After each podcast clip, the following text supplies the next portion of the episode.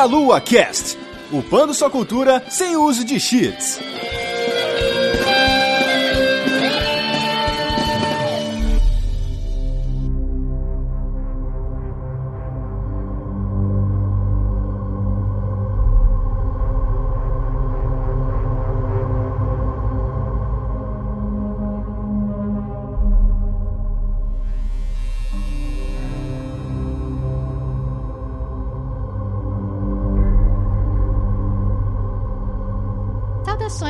Começando mais um Meia Lua Cast e pela primeira vez estou aqui rosteando. Aqui é a Vanessa, eu estou aqui com meu querido amigo medroso Caio Nobre. Oi, gente! Estou aqui para poder falar dessa franquia de jogos filha da puta que me rendeu muitos momentos de horror e noites mal dormidas. Gostou de dormir com eles, Caio? Adorei. Eu, quero, eu ainda quero uma pelúcia do, da Fox, tá, gente? Do FNAF 4. Quem quiser me dar, por favor. Nossa pirata favorita. É. E estamos também aqui com uma convidada especial aqui, que praticamente é da casa, ela já gravou com a gente, que é a Vivi Marquette. Seja muito bem-vinda, Vivi. Olá, obrigada. Caio, se você continuar jogando, eu te dou uma pelúcia da Fox. Ah, ah, Ah. meu Deus. Agora, agora sim, agora sim, agora vai, gente. Olha o incentivo. Incentivo aí pra você, Caio. Vi, pode falar um pouco do seu trabalho, o que, que você faz na internet, por aí? Ih, rapaz, eu sou designer gráfico e ilustradora. That's it. Não tem muita coisa, não. E o pessoal pode te encontrar no Facebook, pode te encontrar no Twitter, onde que o pessoal pode te, te achar? É, eu tenho uma página para quem quiser seguir meu trabalho. Eu também posto tirinhas todo domingo de comédia e de nerdices. Então pode ser ali no Marquete Ilustração e Design. E tem no Instagram, o meu pessoal é via underline Marquete. E tem o Marquete Ilustras, tudo junto no Instagram também, que só tem as tirinhas. Aí, ó. Muito bem. Então, como vocês já viram aqui, já foram dadas algumas dicas. Se você não acertou até agora, vamos falar da franquia Five Nights at Freddy's. Mas antes de começarmos, nós vamos para os nossos recadinhos do cast. Exato. Estamos terminando a primeira noite, gente. Tchau.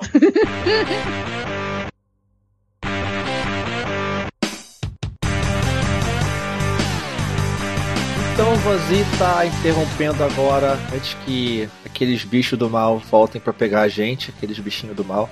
Eles sempre querem pegar alguém que não esteja usando a roupa que eles querem que esteja usando. É, mas que fofo aquele bicho. Não, não é fofo. não, não, eles têm dentinhos afiados, eles não são Não fofos. são fofos. Então estamos aqui pra poder dar alguns recados antes de continuar com essa, esse sofrimento desses bichos malditos, né? Vamos dar alguns recados aqui, né, Teteus, pra galera. Começando pelo nosso querido padrinho, né? O pessoal que quer nos ajudar aí. A partir de um real por mês no cartão de crédito nacional, internacional e no boleto bancário. Vocês ajudam a sustentar esse projeto lindo e delicioso chamado Meia Lua, gente. Exato. Então, entrem no site padrim.com.br barra meia-lua ou usem esse link, por favor, meialua.sexy barra padrim. E apadrinhem essa delícia, gente. Venha pro lado da sedução dos joguinhos e seja um padrinho, né? Participe. Lá vocês vão ter acesso ao grupo exclusivo do Facebook, também é uma comunidade bem legal da gente, que a gente tá sempre interagindo com todo mundo, batendo papo. É, vocês também de vez em quando tem rola os brindes pra galera, rola participações, então sempre que possível a gente vai tentar compensar vocês de alguma forma. Exatamente. E também nós temos a- os nossos produtos aqui na Fábrica Nerd, que você pode acessar lá na fabricanerd.com.br, que tem o mais novo lançamento, que é o case da Fábrica Nerd de usar os controles de PlayStation 4, de Xbox. E sabe que é uma coisa legal, Teteus? Quando você guarda esse o controle no seu case tão lindo da Fábrica Nerd, né, que o Paulo trabalhou bastante, você evita acidentes como crianças com mãos de cheetos. Nossa, Pra colocar a mão no seu controle. nem fala isso aí que dá até. Eu sinto a dor aqui já. Dá dor no coração, cara. Isso é muito triste. É muito bom. Eu tenho o meu aqui, recebi lá do Paulo. E, cara, muito maneiro mesmo. Encaixa perfeito o controle, assim. Muito bonito. Produto de qualidade. Selo Fábrica Nerd de qualidade. Sim, então se você ainda não comprou o seu case, entre no site da Fábrica Nerd, né? E conferir os produtos além do case, né? Do para você guardar os seus controles, você pode ver as nossas nossas lindas camisetas verdinhas, que estão novinhas em folha, que já com a logo nova. A camiseta do Old School Gamer, com a arte do Mario Nakano. E também, né, a nossa caneca, né, que você pode tomar o seu suco de laranja deliciosamente nessa caneca. E entre lá e última coisa aqui também nós temos a caixa postal do Meia Lua, onde você pode enviar aqui alguma coisa pra gente, se quiser enviar algum produto, alguma coisa pra gente poder ver aqui, já fazer um videozinho, tirar uma foto, botar no Instagram do Meia Lua. Inclusive siga o Instagram do Meia Lua também, que tá cheio de coisa lá. A caixa postal é o seguinte, você vai botar o nome da pessoa, por exemplo, Vanessa Reis, se for pra Van, então Matheus dos Santos, se fosse uma coisa para mim, e manda o nome de quem você quiser enviar o produto, a, o seu presente. Caixa postal 4 4222 CEP 82501 970 Curitiba PR, que é de Paraná. Curitiba, Paraná. Exatamente, gente. Não se esqueçam, coloque o nome, porque senão nós vamos sair na briga aqui pelo presente, gente. Exato. E por último, galera, é, se você quiser anunciar o seu produto aqui no cast mais delícia da podosfera brasileira, você pode entrar em contato diretamente com a Juliana da Agência Protos no e-mail juliana@agenciaprotons.com.br. Enfim, Teteus, voltamos à nossa querida segurança aqui para ver o que esses queridos animatronics estão fazendo por aí? Não, eu tô, eu tô indo embora agora. Vejo vocês no final, porque eu não quero participar disso, não. Quem, quem, quem precisa de um segurança num estabelecimento quando você tem Fred, Tica, Bonnie no lugar só? Vai lá, posso a bola pra você aí. Conversa Beleza, gente, vamos voltar. Valeu.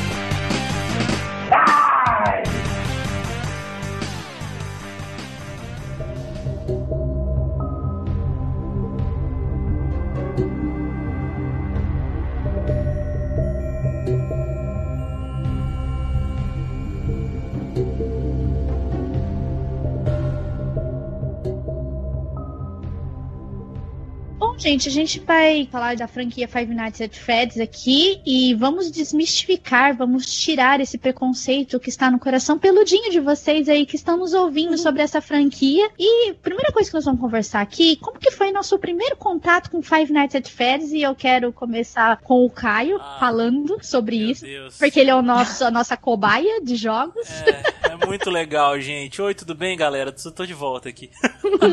o meu contato com Five Nights at Freddy's, obviamente, foi via uma live stream, né? Que a gente faz transmissões ao vivo aí no Meia Lua. E foi uma indicação desta host que vos fala. Ah, excelente trabalho, cara. Parabéns. Exato. A Van é como se ela fosse a gestora dos jogos de terror do Caio. Então, assim, ela tá sempre atenta às novidades e tal. Ela vê uma coisa interessante fala: Caio, pega e joga. Sofre, amigo, vai. Aí então fui numa live stream, cara. E eu comecei, obviamente, pelo Five Nights at Freddy's 1, porque eu joguei todos os games da franquia já em live streams. Inicialmente, para mim, é um game muito filha da puta. Por motivos óbvios, você se caga na calça demais da conta. Mas a partir ali do, do Five Nights 2, 3, eu comecei a me interessar mais pela franquia. Não pelo game em si, jogabilidades, mecânicas e tudo mais, mas pela história que acompanha o Five Nights at Freddy's, que é incrível, é sensacional mesmo assim. E ela é uma história horrorosa, já avisamos logo que nós vamos contá-la aqui, né? E com diversas teorias, porque não tem nada muito confirmado. E muitos spoilers. E muitos spoilers. Tem diversas teorias, isso que é o mais interessante também de fazer a gente matutar sobre isso aí. Foi isso aí, Five Nights tá na minha vida ainda, deve vir muitos outros jogos aí, eu vou me fuder, e é isso. E tem filme em produção. Não, cancela, gente, cancela. Ninguém, pelo amor de Deus. e você, Vi, como foi seu primeiro contato com Five Nights at Freddy's? Como começou esse, esse amor também pelo jogo? Né? O meu primeiro contato foi como eu tenho contato com muitos jogos, que foi pelo YouTube. Ah. Eu sigo vários Let's Players, Game Players, e aí eu vi um jogo do nada, da noite pro dia, estourando em vários canais. Eu falei, que porra é essa? Aí normalmente eu vejo um jogo, falo, interessante, e vou pro meu computador jogar e depois eu volto para ver coisas que eu não consegui fazer. Por exemplo, é, eu não consegui terminar esse jogo. Eu não consegui. Eu não, não passei Five Nights at Freddy's, eu, eu desisti. então eu fui ver alguém que tenha passado Five, Six Nights at Freddy's. Tem vários. Esse negócio de Five Nights é caô. Tem várias noites. Nossa. Assim, minha primeira impressão de cara foi a impressão que eu acho que é da maioria, que era só um jogo cheio de jump scares, né? Que são esses sustos baratos, e que não tinha muita profundidade de jogo. Hum. Aí, quando você vai vendo nesses próprios canais no YouTube, as pessoas falando assim, cara, tô percebendo que tem uns clippings de jornal espalhados, entendeu? Você começa a olhar a fundo e fala assim, caraca, tem uma história por trás. É. Isso que me manteve interessado, né? Eu e muita gente. Exatamente. Isso que é uma das coisas mais legais do Five Nights at Freddy's, assim, porque ele não te dá a história de bandeja, ele não mastiga tudo para você. A pessoa que tá jogando, ela tem que se fuder durante as noites lá do game, jogando e tudo mais, e ela tem que ter atenção para poder investigar os detalhes e construindo a história na cabeça dela. E o meu contato também foi com o YouTube, né? Como a Vi falou, explodiu na nossa cara, um monte Verdade. de gente fazendo vídeo, e do nada falei, gente, mas o que, que é isso? O que, que tá acontecendo na internet? O que, que tá acontecendo nesse YouTube aqui? E comecei a assistir, inclusive, por um canal de um brasileiro que joga muito jogo de terror. E assim, de início eu achei legal, porque você trabalhar com bichinhos fofinhos assim, e, e eles matam. Falei, isso é, eu acho muito legal, essa, essas histórias assim. Ah, você acha muito legal bichinhos fofinhos que matam pessoas? Ah, eu também, eu tô super de acordo. Ah, meu Deus, gente. Eu acho. Eu tô super de acordo, gente, tá certo, muito legal. Eu tô com duas psicopatas no podcast, o que, que eu faço? E depois que eu conheci, realmente foram vindo as histórias, eu conheci pessoas que também foram se aprofundando nas teorias, e isso começou a me instigar a procurar e ficar curiosa pelas sequências, por tudo que vinha saindo, pessoas falando sobre isso, a própria fanbase conversando, então foi muito legal, isso me prendeu bastante com o jogo, e foi isso que eu peguei, falei, agora vou fazer o Caio jogar, é. pra eu poder prestar atenção nisso aí. Ai, gente, é, é triste, viu? É triste A gente gasta várias horas acompanhando as teorias e depois a gente tem que espalhar a palavra, entendeu? Porque é. não dá pra Caio ficar jogando isso achando que é só aquilo. Não! Eu gastei horas aqui prestando atenção, vou te contar. Pior que foi bem assim mesmo, viu, Vi? A, a Van veio me contando a história, falou: toma esse vídeo aqui, ó, que explica sobre a teoria do Five Nights at Freddy's, o enredo e tudo mais. É você, mas esse vídeo tem 40 minutos, assiste! eu joguei todos os games em live, cara, e eu não sacava nada da história, eu só me fudia mesmo. Eu fui vir entender a história depois. Ah, cara, mas é isso é uma das belezas da época que a gente tá, é que tem alguém jogando no YouTube e tem uma porrada de pessoas assistindo que podem pausar o joguinho e ler o artigo de jornal na parede. Quem tá jogando não pode. Exato. Uhum. Não fosse pelo YouTube, de repente não ia ter explodido dessa forma. As pessoas não iam ter notado tanto, parado tanto para olhar detalhes, e são realmente detalhes dos jogos que contam essa história. Sim. E antes da gente começar a falar sobre o game, a gente tem que falar um pouco da história do criador, sobre a mecânica do jogo, porque a gente vai focar bastante esse cast nas teorias, né? Mas só pra gente ter um plano de fundo, né? O criador foi Scott Calton, e ele é texano. Maldito. designer de jogos de videogame, e ele começou, gente, por incrível que pareça, ele começou fazendo jogos com animações cristãs em 3D. Uhum. É, é, bizarrice a níveis extremos, né? Assim. Só que não deu muito certo, entendeu? Ele foi uma pessoa, assim, que sofreu muito para chegar onde ele chegou. Para ele chegar em Five Nights at Freddy's, ele sofreu muito porque todos os trabalhos dele foram recusados, inclusive esses cristãos que ele fez, né? Uhum. Então teve uma animação dele que ele chama The Peregrine Progress, que é baseado na obra do Peregrino. É um filme que foi dividido em oito partes separadas. E você assistir, você também chora de tristeza, porque ele é muito ruim. É tosco demais, cara.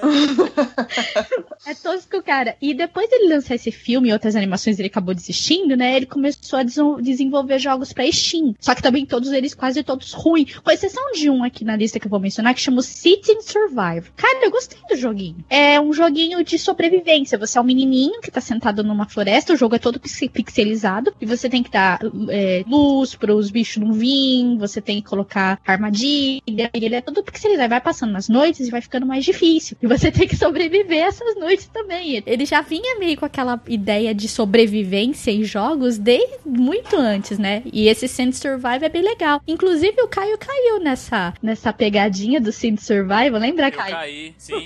foi no lançamento do Sister Location, não foi? Foi, foi esse mesmo. O Scott trollou todo mundo falando que o jogo tava muito pesado, para com a temática muito pesada para todos jogarem. Então ele falou: eu vou soltar para vocês darem uma olhada, né? Pra vocês verem. Aí você baixa o negócio, você abre e cai no Synth Survive.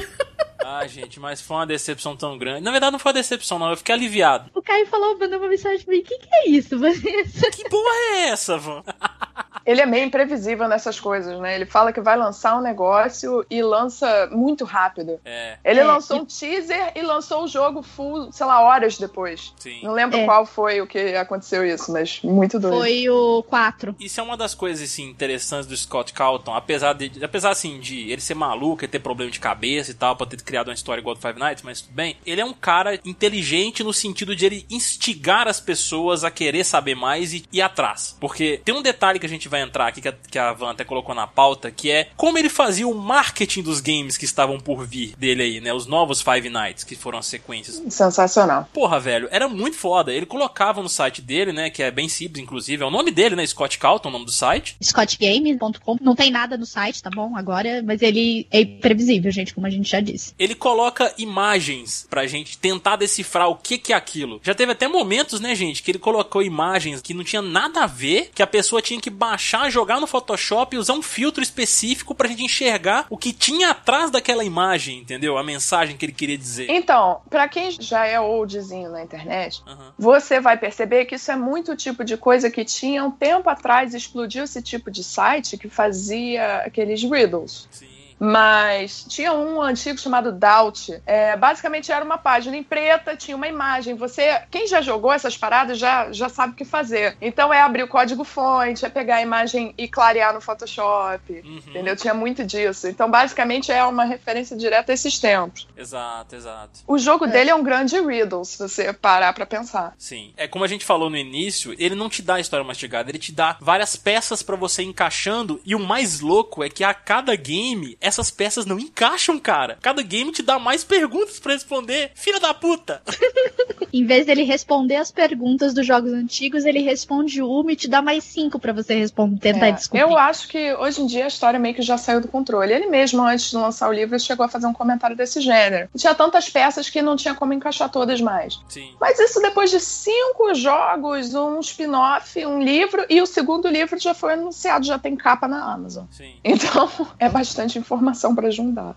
E ele criou a franquia por conta realmente da péssima recepção dos jogos dele. E aí ele que, que ele quis fazer? Ele quis pegar, simplesmente falou: vou pegar os meus personagens aqui que eu criei e vou fazer um jogo de terror com jumpscare. Sim. Entendeu? Simplesmente falou: ah, tá dando errado, eu vou fazer um jogo de terror. Aí o primeiro personagem que ele criou pra Five Nights at Freddy's foi o Bonnie, que é o coelho. E aí ele resolveu usar essa ideia de animatronics para poder criar o jogo em 2014, né? E acabou que o jogo totalmente bem recepcionado na Steam, virou um fenômeno mundial, tanto é que explodiu na nossa cara, simplesmente no YouTube. No dia seguinte a gente tava vendo todo mundo jogando isso aí, ninguém sabia de onde tinha vindo, né? Eu nunca vi um jogo de terror no estilo do que ele fez, onde o seu personagem fica parado e você tem que ficar acompanhando o que tá acontecendo e, e, sabe, fechar a porta, acender luz pra ver que você tem, você tem bicho ali. É uma mecânica extremamente simples pro sucesso que fez, é bem surpreendente mesmo. Nossa, foi demais. E engraçado que ele, ele sempre faz mistério, como a gente comentou, a gente, ele sempre faz mistério no lançamento, ele não cumpre data, ele fala que vai lançar, lançar numa data, Uhum. ele lança antes. E ele sempre faz com que realmente os seus fãs busquem nas entrelinhas do site, no jogo, nos códigos, tudo sobre o game novo e os jogos que ele lança também, né? Porque às vezes ele faz algumas surpresas também, como ele já fez no YouTube entrando no canal do nada lá. Tipo, ó, tô aqui e eu vou falar aqui quatro dicas pra vocês sobre o jogo Sim. do nada, ele é uma pessoa totalmente imprevisível. Então, é um dos, que, é um dos jogos, assim, que eu vejo que guarda mais segredos, assim, desde quando foi lançado. E tem muita coisa pra ser respondida. O cara ele instigou tanto os jogadores a querer saber sobre a história que tinha cara, tipo, chegando a níveis extremos de, de abrir o jogo, o código fonte do game, a programação que o Calton fez, pra poder tentar descobrir segredos do game ali, cara. E, rapaz, tem teoria que vê a cor do diálogo, o hexadecimal da cor do diálogo é o mesmo da cor do personagem no minigame, entendeu? Tem pessoal. Sabe o que, que eles tentaram fazer? Ah, Tentaram entrar no código-fonte Five Nights at Freddy's 4 pra abrir a bendita da caixa de metal. Pois é! Que ninguém até hoje abriu, né? Ninguém. Não. Ninguém. Ninguém Ficou consegue. meio abandonado esse negócio.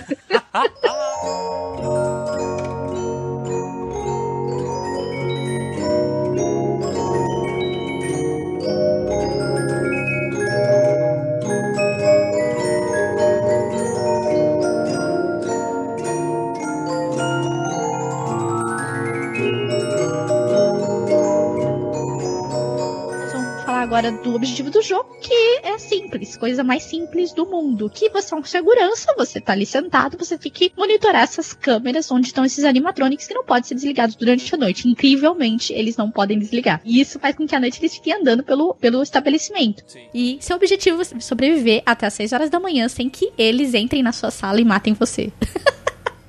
Pois é, né? É, a premissa é de que eles vão matar você porque é, eles olham pra você e não reconhecem um adulto. Eles reconhecem que você é um esqueleto de um animatrônico que tá fora do lugar. Exato. Então eles vão querer enfiar você à força dentro de uma roupagem de animatrônico. Que você não cabe. Então seria uma morte horrorosa, né? Uma morte horrível. Eles iriam te esmagar. É, bem Impossível.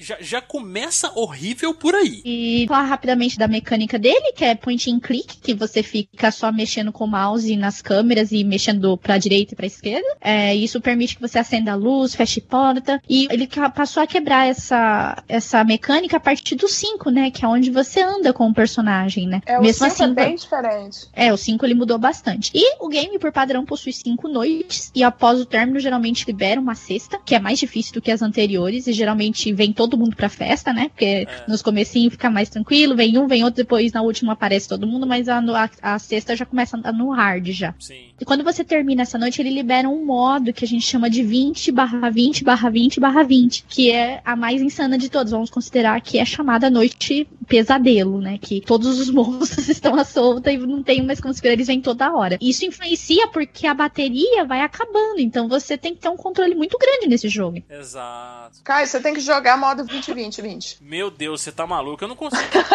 o único Five Nights que eu consegui chegar até a sexta noite, incrivelmente, foi o 4, que pra mim é o mais aterrorizante de todos. É mesmo? Eu achei, assim, de, de, de assustar mais, assim, de deixar mais tenso, eu achei o 4, porque, caraca, velho, é muito tenso aquilo ali. A mecânica do 4, igual a gente falou, os três primeiros, você fica quieto no seu lugar e verificando câmeras e utilizando de, de artifícios lá pra você afastar os animatrônicos, né, impedir que eles te matem. No 4, é basicamente a mesma coisa, porém você tá dentro de um quarto, você fica imóvel, mas você tem que andar até a porta da direita do quarto, até a porta da esquerda e até o armário no meio pra verificar se tem algum animatrônico ali. Atrás também, Caio. E atrás também, você olha pra trás Atrás também. Atrás também. pra ver se tem os gremlins lá na cama, né? Que eu chamava de gremlins na live.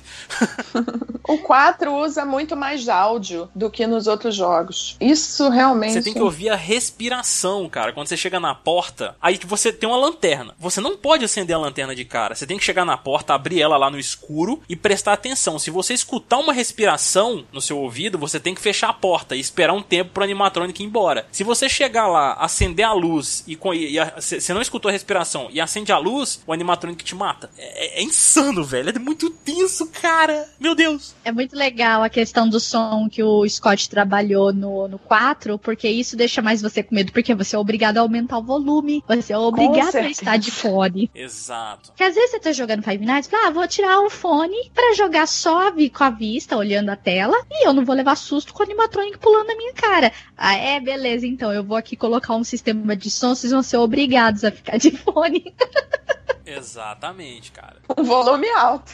e com volume alto ainda.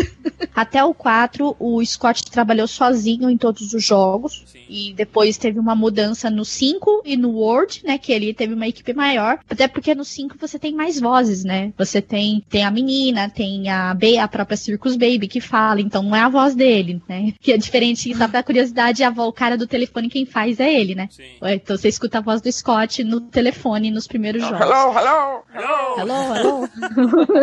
Nós tivemos então a cronologia em, em cinco jogos sequenciais, assim: Five Nights at Freddy's 1 e 2 em 2014, o 3 e o 4 em 2015, e por último, Sister Location em 2016, né? Que foi uma inovação na franquia. Tivemos o spin-off, que a gente até mencionou rapidinho, mas ele é importante pra gente poder explicar as teorias, que é o FNAF World, que é, que é um tipo um RPG mesmo, né? Que você monta, monta duas equipes e vai até o, o boss final pra enfrentar eles, mas é um jogo cheio de segredos também. E mas é que ele explica um pouco sobre a origem da Circus Baby. Então a gente, apesar de a gente considerar um spin-off, ele é importante pra gente contar a história da cronologia. Sim. Tivemos os dois livros, que é Five Nights at Freddy's The Silver Eyes, que já está disponível no Brasil pela editora Intrínseca. Sim. Tá traduzido, tudo bonitinho. E tem um novo lançamento aí, que tá na, já tá na Amazon, a capa, que é o Five Nights at Freddy's The Twisted Ones, que ainda tá aguardando o lançamento. Você chegou a ler, Vi, o livro The Silver Eyes? Eu gosto muito de FNAF, mas não ao ponto de ler The Silver Eyes. Mas ah. o que eu fiz foi assistir o videozinho que alguém me contou que tem no livro, que eu preferi. Ah, bacana, bacana. É, eu, eu, eu nem preciso falar, né, gente? Eu acompanhei os vídeos também do, de resumo do Silver Eyes também. E estamos aí agora com o, o filme, que tá em produção ainda, né? Que inclusive o Scott atualizou na Steam lá no, no, no jogo do Five Nights at Freddy's Sister Location, ele tá falando do filme lá um pouco, né? Ele colocou uma nota lá falando, né, que tá em produção ainda, e tal. É, não tem data. Podia, podia cancelar, eu acho. ele tweetou, ele não usa o Twitter dele, mas ele tweetou uma foto oh. do set de filmagem, é, aparentemente foi é da Blumhouse Productions. É a mesma é. que fez Insidious, fez é, agora esse fragmentado é deles também, mas eles fazem muitos é, filmes de terror. É, aqueles Uma Noite de Crime, o Purge. Ah, tá. Eles fizeram essa série, é, bastante é, filme bem conceituado, assim, de terror. E beleza. É um bom sinal aí, né? é um bom sinal que vai ver um bom filme, provavelmente a um bom filme de terror. também é deles. Nossa. Eita! Ih, Caio. oh, meu Deus do céu, não brinca comigo. Não. Eu só tô preocupada com o enredo do filme. Eu espero que eles caprichem. Bom, se bem que tá na, o Scott é tá lá. Ele tá acompanhando de perto o que vão fazer com a franquia dele. Então ele não vai querer jogar isso no lixo. Espero que sim. Ao mesmo tempo, um ponto que é, eu li em algum lugar e eu acho que é um bom ponto é que é difícil você fazer um filme que não tem personagens, né? Sim. Então não adianta fazer um filme que o personagem é criança chorando e homem de roxo, é. e homem do telefone. Mas no livro tem, tem uma história que dá para virar filme. Então é possível que o filme seja baseado mais na história do livro, que é a história dos fundadores e coisa e tal. Ah, tá. Que continua é. tendo todos os elementos dos jogos. Eu pessoalmente preferia que fosse sobre essa história louca de todos os jogos, né? Mas é. eu acho que é um pouco difícil para traduzir pro cinema mesmo. Eu também acho, Vivi, porque é tanta confusão, é tanta coisa, lacuna, assim, coisa que não tá respondida direito ainda, que seria difícil você transpor isso pro cinema. É. Então eu também acho que ele deve seguir mais um pouco o rumo dos livros, assim, captando elementos do game mesmo, entendeu? Pra pessoa se, pessoa se identificar mesmo. Vai ser legal trazer isso pro 3D, hein, Caio? Não, não. Boa! Sim, gente, para de dar ideia. Depois esse cara escuta esse cast. Ah, não, não. Grandão no cinema, aquele jumpscare. Nossa, cara. Imagina, Caio, o Bonnie do, do Five Nights at Freddy's 4 pulando na sua cara. Caraca. Com aqueles dentes, aquelas unhas. Não, não. Nightmare, Nightmare. Freddy, o nome daquele. Nossa, inclusive o Nightmare, vocês me fizeram lembrar que ele tem uma história horrorosa da criação dele também, viu? Putz. Bem-vindo à Rádio 2.0. Monetize conteúdo em áudio, anuncie, ouça, presencie o nascimento de um mundo feito de som. cloudradio.com.br Galera, estou interrompendo esse programa rapidinho só para avisar que vocês devem tomar cuidado com os spoilers, certo? Continuem com o programa.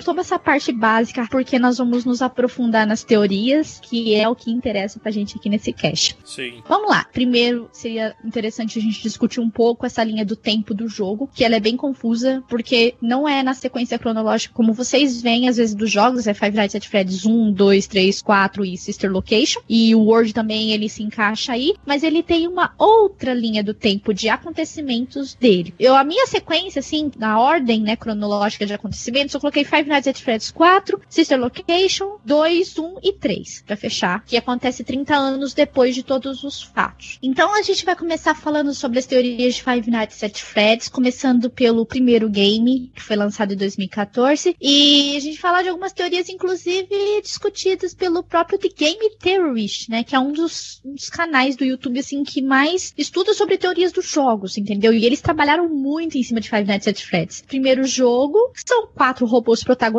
do jogo, que é Fred, que é o urso, Bonnie o coelho, Chica a galinha e a Fox a raposa. E por motivos de segurança, esses robôs nunca são desligados, então eles ficam vagando pelo estabelecimento durante a noite e o objetivo seu é sobreviver até as 6 horas da manhã todos esses dias. Contudo, durante o jogo você encontra algumas gravações, né? Você escuta gravações e você encontra recortes de jornal e panfletos colado pelas paredes, né? A história conta de cinco crianças que foram atraídas por um homem vestido transferido de um dos animatronics para uma sala que não era acessível ao público. Inclusive, essa sala ela nem aparece no mapa do jogo. E esse homem foi preso, só que as crianças nunca foram encontradas. Depois disso, a inspeção sanitária ela ameaçou de fechar o local porque os animatronics começaram a ter um odor muito forte, tava vazando sangue e gosma desses animatronics. E muco, no caso. Nossa, bizarro. E aí suspeita que o homem escondeu o corpo das crianças dentro dos animatronics. A outra teoria é que tava ali eram os espíritos dessas crianças. É. A gente falou quatro robôs principais, só que a gente tem Uhum. uma quinta criança. Onde ela estaria, né? Era, ah, só que é um animatronic que não foi mencionado nessa lista, que a gente chama ele de Golden Fred. Que ele só aparece no jogo num determinado momento, quando você encontra o pôster dele na parede de uma determinada sala, e a hora que você volta na sala de controle, ele tá bem na sua frente, entendeu? É, e o, o jogo cracha. É, ele se comporta de forma totalmente diferente dos outros animatrônicos. Ele, inclusive, ele não anda. Quando ele aparece, ele é como se fosse uma roupa vazia jogada, assim. Ele aparece todo jogado na sua frente. Sim. E é como ela falou, mesmo se você tiver com as portas fechadas, ele é uma aparição, ele aparece na tua frente, assim. É, exatamente. Assim que você baixa a câmera. Lembra, Caio? Lembro, lógico lógico que eu lembro. Ah, tu encontrou o Golden Freddy? Porra, sinto muito por você. Na minha live do FNAF 1, eu encontrei com esse filho da puta e crashou o jogo e eu não entendi porra nenhuma. Eu falei, caralho, meu computador deu defeito, só pode. Nossa, sinto muito por você. O mais, o mais engraçado é que na hora era dia 31 de outubro quando ele fez essa Hum. live. É. Quando o Fred apareceu e crashou o jogo, ele ficou parado,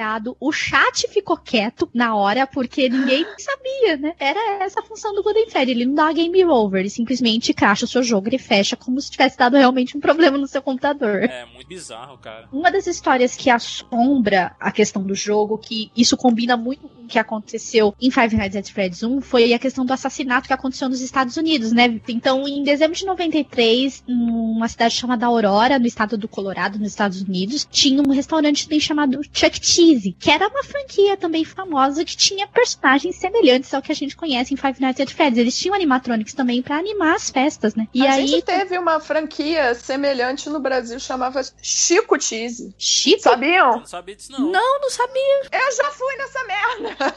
Você não ficou com medo, não, Vi? Não tinha Ah, na época eletrônicos, tinha gente com, com roupa, entendeu? Tipo festa de criança. Não era eletrônico. Nessa Chuck Cheese que eles falam, eu acho que também eram pessoas com roupas que ficavam lá, tipo, tocando músicas e tal pra galera lá que tava lá comendo a pizza. Não era, na verdade, não era pizzaria, né? Eu acho o lugar ainda. Era um, um fliperama, era um arcade. Então, assim, aconteciam festas infantis no lugar e tudo mais. Curiosidade, o criador do Chuck E. Cheese é o mesmo criador do Atari. Ele criou o Chuck E. Cheese pra fazer as pessoas ficarem mais tempo gastando dinheiro nos fliperamas. Olha pra você ver. E aí ele adicionou pizza e bonecos, que Sim. não era pra ser assassinos, mas bonecos.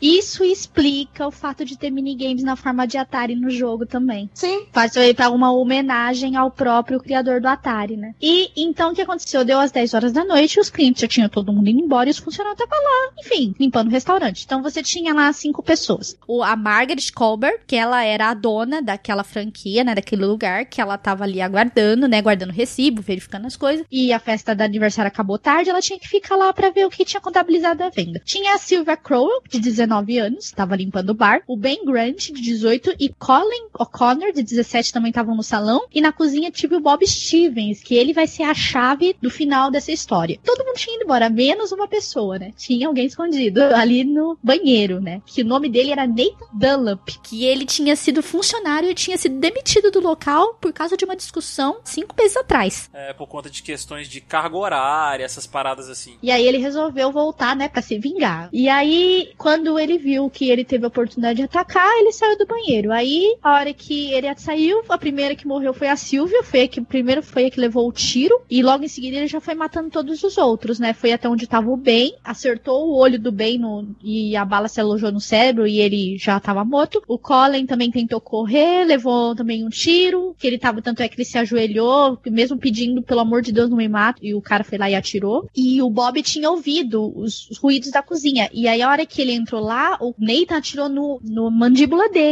E ele caiu com tudo no chão. Só que ele não morreu. E a gerente, né, a Margaret, ela tava escondida. Obviamente ela tinha escutado essa merda toda acontecendo no restaurante. Aí ela acabou se escondendo, né, atrás de uma das cortinas lá, mas também não adiantou porra nenhuma, ela acabou morrendo. Aí o cara pegou o dinheiro. Antes disso, ele atirou na orelha da Margaret só pra ter certeza que ela morreu. Só que também as câmeras elas estavam vendo tudo o que estava acontecendo, né? E acabaram achando o Nathan depois, né? Rapidinho eles acharam ele. Exato, e além do Bob ter sobrevivido para contar história, né, que ele entrou e matou todo mundo. Isso que é o interessante dessa parte do Bob ter sobrevivido aí, porque trabalharam nessa teoria, né, de como o Scott Calton criou essa história, de onde ele tinha se baseado para poder criar tudo isso e realmente tem muitas coisas semelhantes nessa história que a gente contou. Esse Bob, eles falaram lá que assim, ele tipo, tomou um tiro na mandíbula, não morreu, né? Aí tipo foi teve todo o julgamento lá do Nathan e o Bob foi uma pessoa assim que ele não esperava encontrar ali no seu julgamento e tal, porque ele foi a pessoa chave para poder condenar o Nathan, né? No caso ele pegou pena de morte, mas parece que o caso dele até hoje tá rodando. Ele foi julgado, foi sentenciado à pena de morte, só que até hoje ele não foi executado. E o que é interessante é que eles falam que por o Bob ter sido um, uma surpresa assim, tipo uma coisa inesperada pro Nathan no julgamento, eles falam que meio que por essa teoria assim que surgiu o Golden Fred, porque ele também é inesperado no game. Ele aparece assim, tipo, do nada, sabe? Quando a gente menos espera. Muita coisa que eles amarraram com, com base nessa história que aconteceu que é bem interessante, que deixa a gente bem intrigado mesmo. É, essa história é bem chata, assim, de falar, porque é uma coisa que realmente aconteceu. É interessante que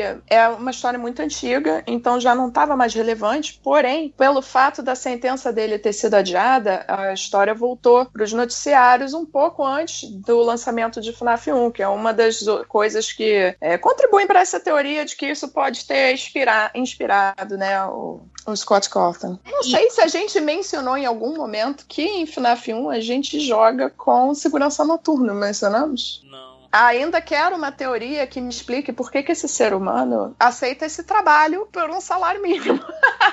É verdade. Não, e depois dele passar maus bocados na primeira noite, ele ainda volta na segunda, cara. Que cara é esse? Exato. Eu quero uma teoria que me explique por que alguém voltaria para essas condições. Pois é. Pra que vai ter segurança num lugar que tem animatronics que matam pessoas? Não precisa. É. Surgiram até teorias que diziam que esse segurança que trabalhava nesse restaurante aí, tipo, dos jogos, ele seria o assassino dessas crianças. Rapaz, mas não adianta. Tem três seguranças diferentes. Tem o Mike Smith, tem o Fritz. E não adianta. Alguém tem que ser maluco nessa história. É, aí é que entra isso aí realmente. Porque levantaram essa teoria que poderia ser o assassino, por isso ele estaria ali todas as vezes. Mas, tipo, aí já mudaram isso porque são pessoas diferentes em cada jogo. Sim, pois é. As teorias, elas vão se atualizando. Porque cada jogo quebra teorias antigas. É sempre assim. Sim. E uma das coisas que ronda segurança ser representação de Nathan é pelo fato dele retornar todas as noites e passar tudo aquilo tudo de novo, entendeu? Quando você termina o jogo, aparece lá o cheque e vejo você na semana que vem.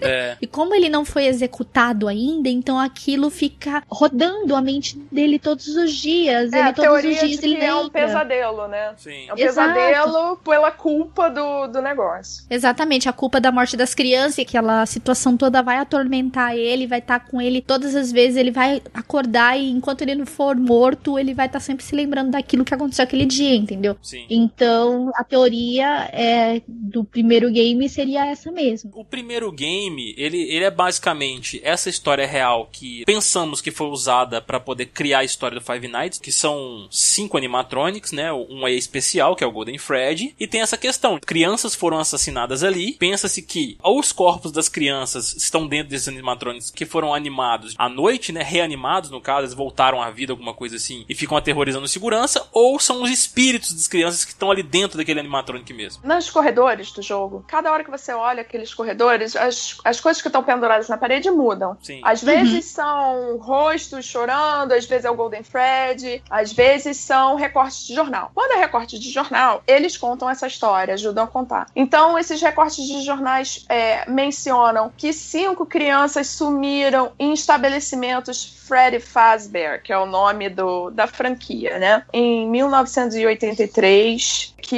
aí o que a Van já falou, que uma pessoa com uma roupa de animatrônico atraía essas crianças para um, um, local que era off-camera, né? Que não dava para ver. Sim. E contaram também de uma mordida que teria acontecido em outro local. Tudo isso em outro local, né? O local de Five Nights at Freddy's 1 não é o mesmo que aconteceu esses é, desastres, até porque não tem negócio que sobreviva ao desaparecimento de cinco crianças. Eu acho que não ia sobreviver nem em outro local com o mesmo nome, né? Vamos combinar. É. Tudo bem. Ah, com certeza não.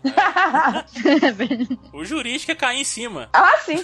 Outra coisa interessante de mencionar do primeiro jogo é que tem esse cara do telefone, que é um personagem muito intrigante, porque ele também te conta um pouco da história. E, eu, se eu não me engano, na quarta noite, assim, mais pro final, dá a entender que ele morre ali. Ele tá falando com você, ele é o seu tutorial no início. Sim. Então ele tá falando com você, ele começa a escutar batidas na porta, ele fala: Olha, é, eu não tô tendo uma boa noite aqui hoje, ainda bem que eu já gravei essas fitas para te explicar tudo, porque. Ah, aí ele continua ouvindo batidas e ele fala: Será que alguém pode verificar as roupas no depósito? As roupas que são as fantasias de animatrônico, né? O animatrônico sem os esqueletos. Sim. Eu vou tentar aguentar aqui o máximo que eu puder, mas. É, talvez não seja tão ruim. É a última coisa que ele fala. É. Aí começa a tocar musiquinha. Isso aí a gente só entende depois. Uma teoria amarra isso, mas a princípio o cara do telefone morre no primeiro jogo. Sim, é muito bizarro, cara. E a forma como ele morre é muito bizarra também. Porque você escuta os barulhos de gente batendo na porta, que é a Fox batendo, porque ela é a única que bate daquele jeito no primeiro jogo, a raposa. Ela bate na porta e ela, a hora que ela vem correndo, geralmente, né? Aí quando você fecha a porta, ela fala bum, bum. Aí ela desiste e volta, entendeu? E depois você escuta o choro do, do Bonnie e da Chica e o, depois o grito do Golden Fred. O barulho, né? É uma Que um, tipo, um curiosidade chiado. legal para quem não jogou esses jogos é que os sons dos animatrônicos parecem muito é, risadas de crianças ou gritos de crianças é, numa velocidade baixa, que fica aquele som grave. É, é, eles falam que esse negócio dos gritos é como se fosse gritos de pessoas que estão tentando sobreviver ali dentro. É, Pra deixar tudo ainda mais aterrorizante. mas ao mesmo tempo tem um, um quê de sobrenatural por causa desse negócio de estar lento, né? Tá super grave. Muito bizarro. Essa é a primeira história que fecha, né? Que foi o que explodiu, né? Na, no YouTube, explodiu nos jogos dele, né? E foi que fez com que o, o jogo Five Nights at Freddy's se tornasse conhecido com, como todos, né? E trouxesse também a sua próxima, o seu próximo jogo, né? Porque não podia parar por aí, né? Claro. E que foi super Ele- rápido. Foi no mesmo ano, cara.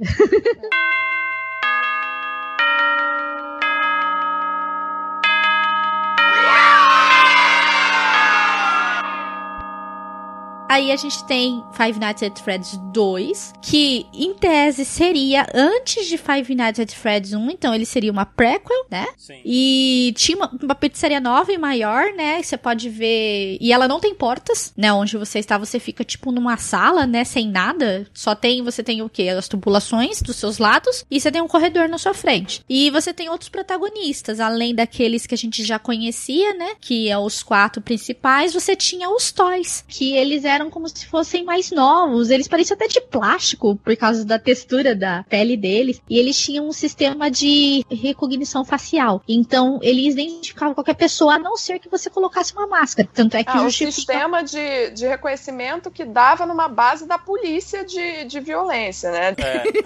Pois é. é. Isso em 1980 é pouco, beleza? Beleza. Beleza. É verdade, viu, louco? Vamos aceitar. Vamos simplesmente aceitar, né? Então, pra Bota ali no poder- bolo de vamos aceitar junto com o segurança que fica voltando pra morrer toda noite por Exato, caraca, velho. E os toys, ele- eles, diferente do animatronics do primeiro game, eles não são roupas, eles são realmente robôs. Não tem a marionete nesse jogo também? Tem o Puppet, nós vamos chegar nele. Encontramos também os quatro principais, né, que a gente já mencionou, que é o Fred, a Chica, o, o Fox, né, a gente encontra eles mais de formas dilaceradas, né, eles estão totalmente quebrados e abandonados, eles estão destruídos. Quando eles andam, é uma coisa mais aterrorizante, porque, por exemplo, o Bonnie, ele tá sem o rosto. É, ele tá sem um pedaço da cabeça, cara, só mostra a mandíbula assim, ó. Ele tem uma aparência muito, muito bacana. Quem não jogou, dá uma jogada no Google. Eu acho que ele tem a aparência mais terrorizante desse jogo. Nossa. Porque Porque eu não fica- sei vocês, os toys, eu não. É. Os toys eu acho muito amigáveis. Os toys não davam tão, tanto medo assim mesmo, não. Os quebrados que rebentava, cara. Porque assim, quando eles apareciam, eu lembro da mecânica, você tinha que descer a máscara muito rápido, antes de dar tempo deles te pegar. Porque a luz começava a piscar loucamente, assim, na sua frente, né? É, ah, deixa eu, eu já defender por que, que esse jogo é um prequel. Porque muitas pessoas debateram isso logo depois que o jogo saiu. Mas eu já vou começar dizendo que o cara do telefone tá vivo o jogo inteiro. exato. Então, É. pô, isso já devia ser o suficiente.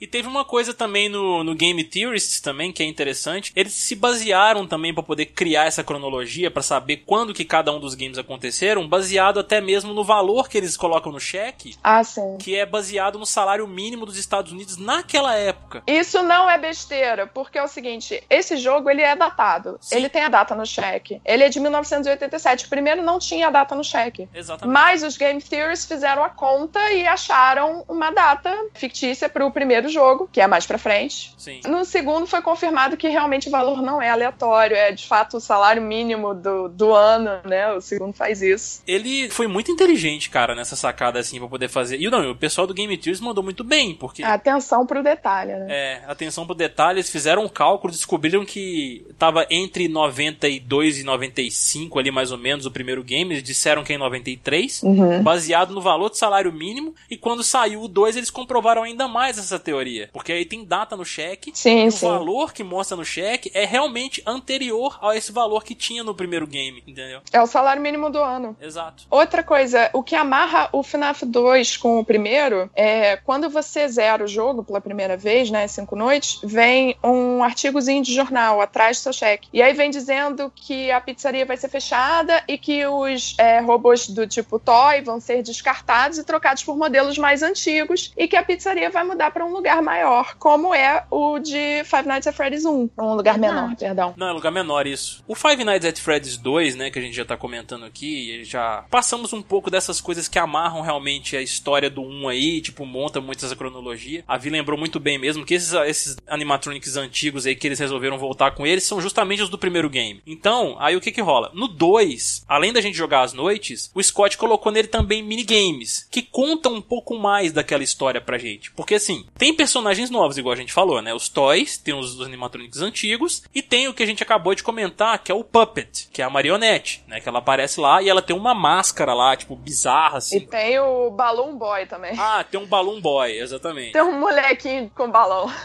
Um molequinho com balão que quando ele aparece, ele trava todo o seu mecanismo, não deixa você fazer mais nada e você morre. É um filho da puta. E fica rindo da sua cara. E fica rindo da sua cara, maldito. Essa questão do Puppet, e que a Van falou que ele é muito importante para a história, em um desses minigames, mostra a Fred Fazbear Pizzeria lá, né? No caso, acho que eles não vendiam pizza ainda. Eles estavam tendo uma festinha lá e tinham crianças lá dentro e tinha um animatronic apenas, né? Que era o Freddy. Esse é o minigame chama Take Cake to the Children. Exato. E esse primeiro restaurante é o Fredbear's Diner. O cara do telefone chega a mencionar o nome dele, de fato, que é o primeirão. É o primeirão. Só pra galera entender, gente, são vários restaurantes, entendeu? E teve um outro restaurante que veio depois desse, que eles não são abordados no game. A gente não, assim, não é que não são abordados, nós não jogamos neles, mas eles são citados na história. Isso.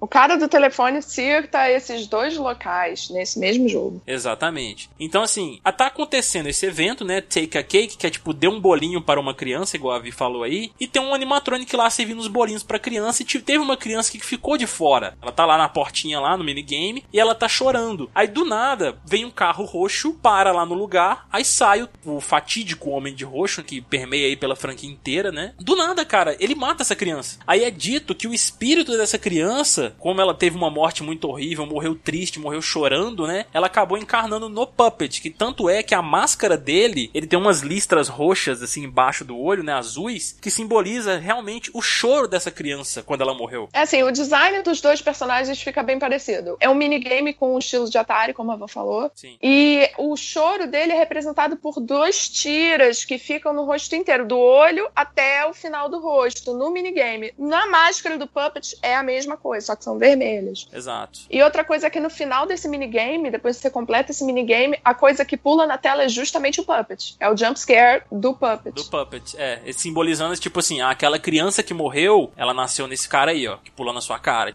Essa teoria É é, bem aceita, assim. Sim. É, já É que entrou em, em localizações, só pra tentar dar uma explicada por que que tem quatro locais e dois jogos. É, quando a gente tá em Five Nights at Freddy's 2, ele linka pro primeiro como um prequel, né? Ele vem antes. Então já tem duas locações aí. Sim. Né? O FNAF 1 é a versão menor do FNAF 2. Quando você tá jogando FNAF 2, você vai ver vários posters dizendo assim: ah, novo Fazbear's Pizza, entendeu? Sim. E o Guy menciona a locação anterior como Fazbear's Pizza, e em outro momento ele menciona a Fredbear's Diner, que é a primeira, e ele fala que é um lugar pequeno, só tinha o Freddy, e era outro local, porque na anterior já tinha esses antigos. Sim. Porque esses antigos já estão quebrados em FNAF 2. Então isso implica pelo menos quatro locações até aí. Exatamente. Outro minigame que também fala, dá umas teorias bacanas, é um que chama Give Gifts, Give Life. Ah. Que é você controla o puppet e ele vai tentando dar presentes para as crianças e as crianças elas estão cinzas aparentemente mortas. Tem quatro crianças em cada canto da tela e ele vai tentando dar presente. Sim. A teoria diz que é porque o puppet ele é o animatrônico que fica ali na parte do desses arcades que você troca tickets por presente. Sim, sim. Então ele reflexivamente ele sabe assim, ah, presente deixa a criança feliz. O que que houve com essas crianças aqui que não estão se mexendo? Meu Deus, toma um presente. Ai, o que que eu faço? Entendeu? Reflexivamente Sim. ele dá um presente. Mas, se você cair nesse minigame várias vezes, ele passa a não tentar mais dar presente. Ele bota, tipo, a cabeça dos animatrônicos em cada corpinho de criança. É. Então, ele bota uma cabecinha de Bonnie, uma cabecinha de, de Tika. É, por isso que é Give Gifts barra Give Life, né? Ele vira Give Life depois. Então, só o nome Give Life já é meio indicativo de que seria o quê? O Puppet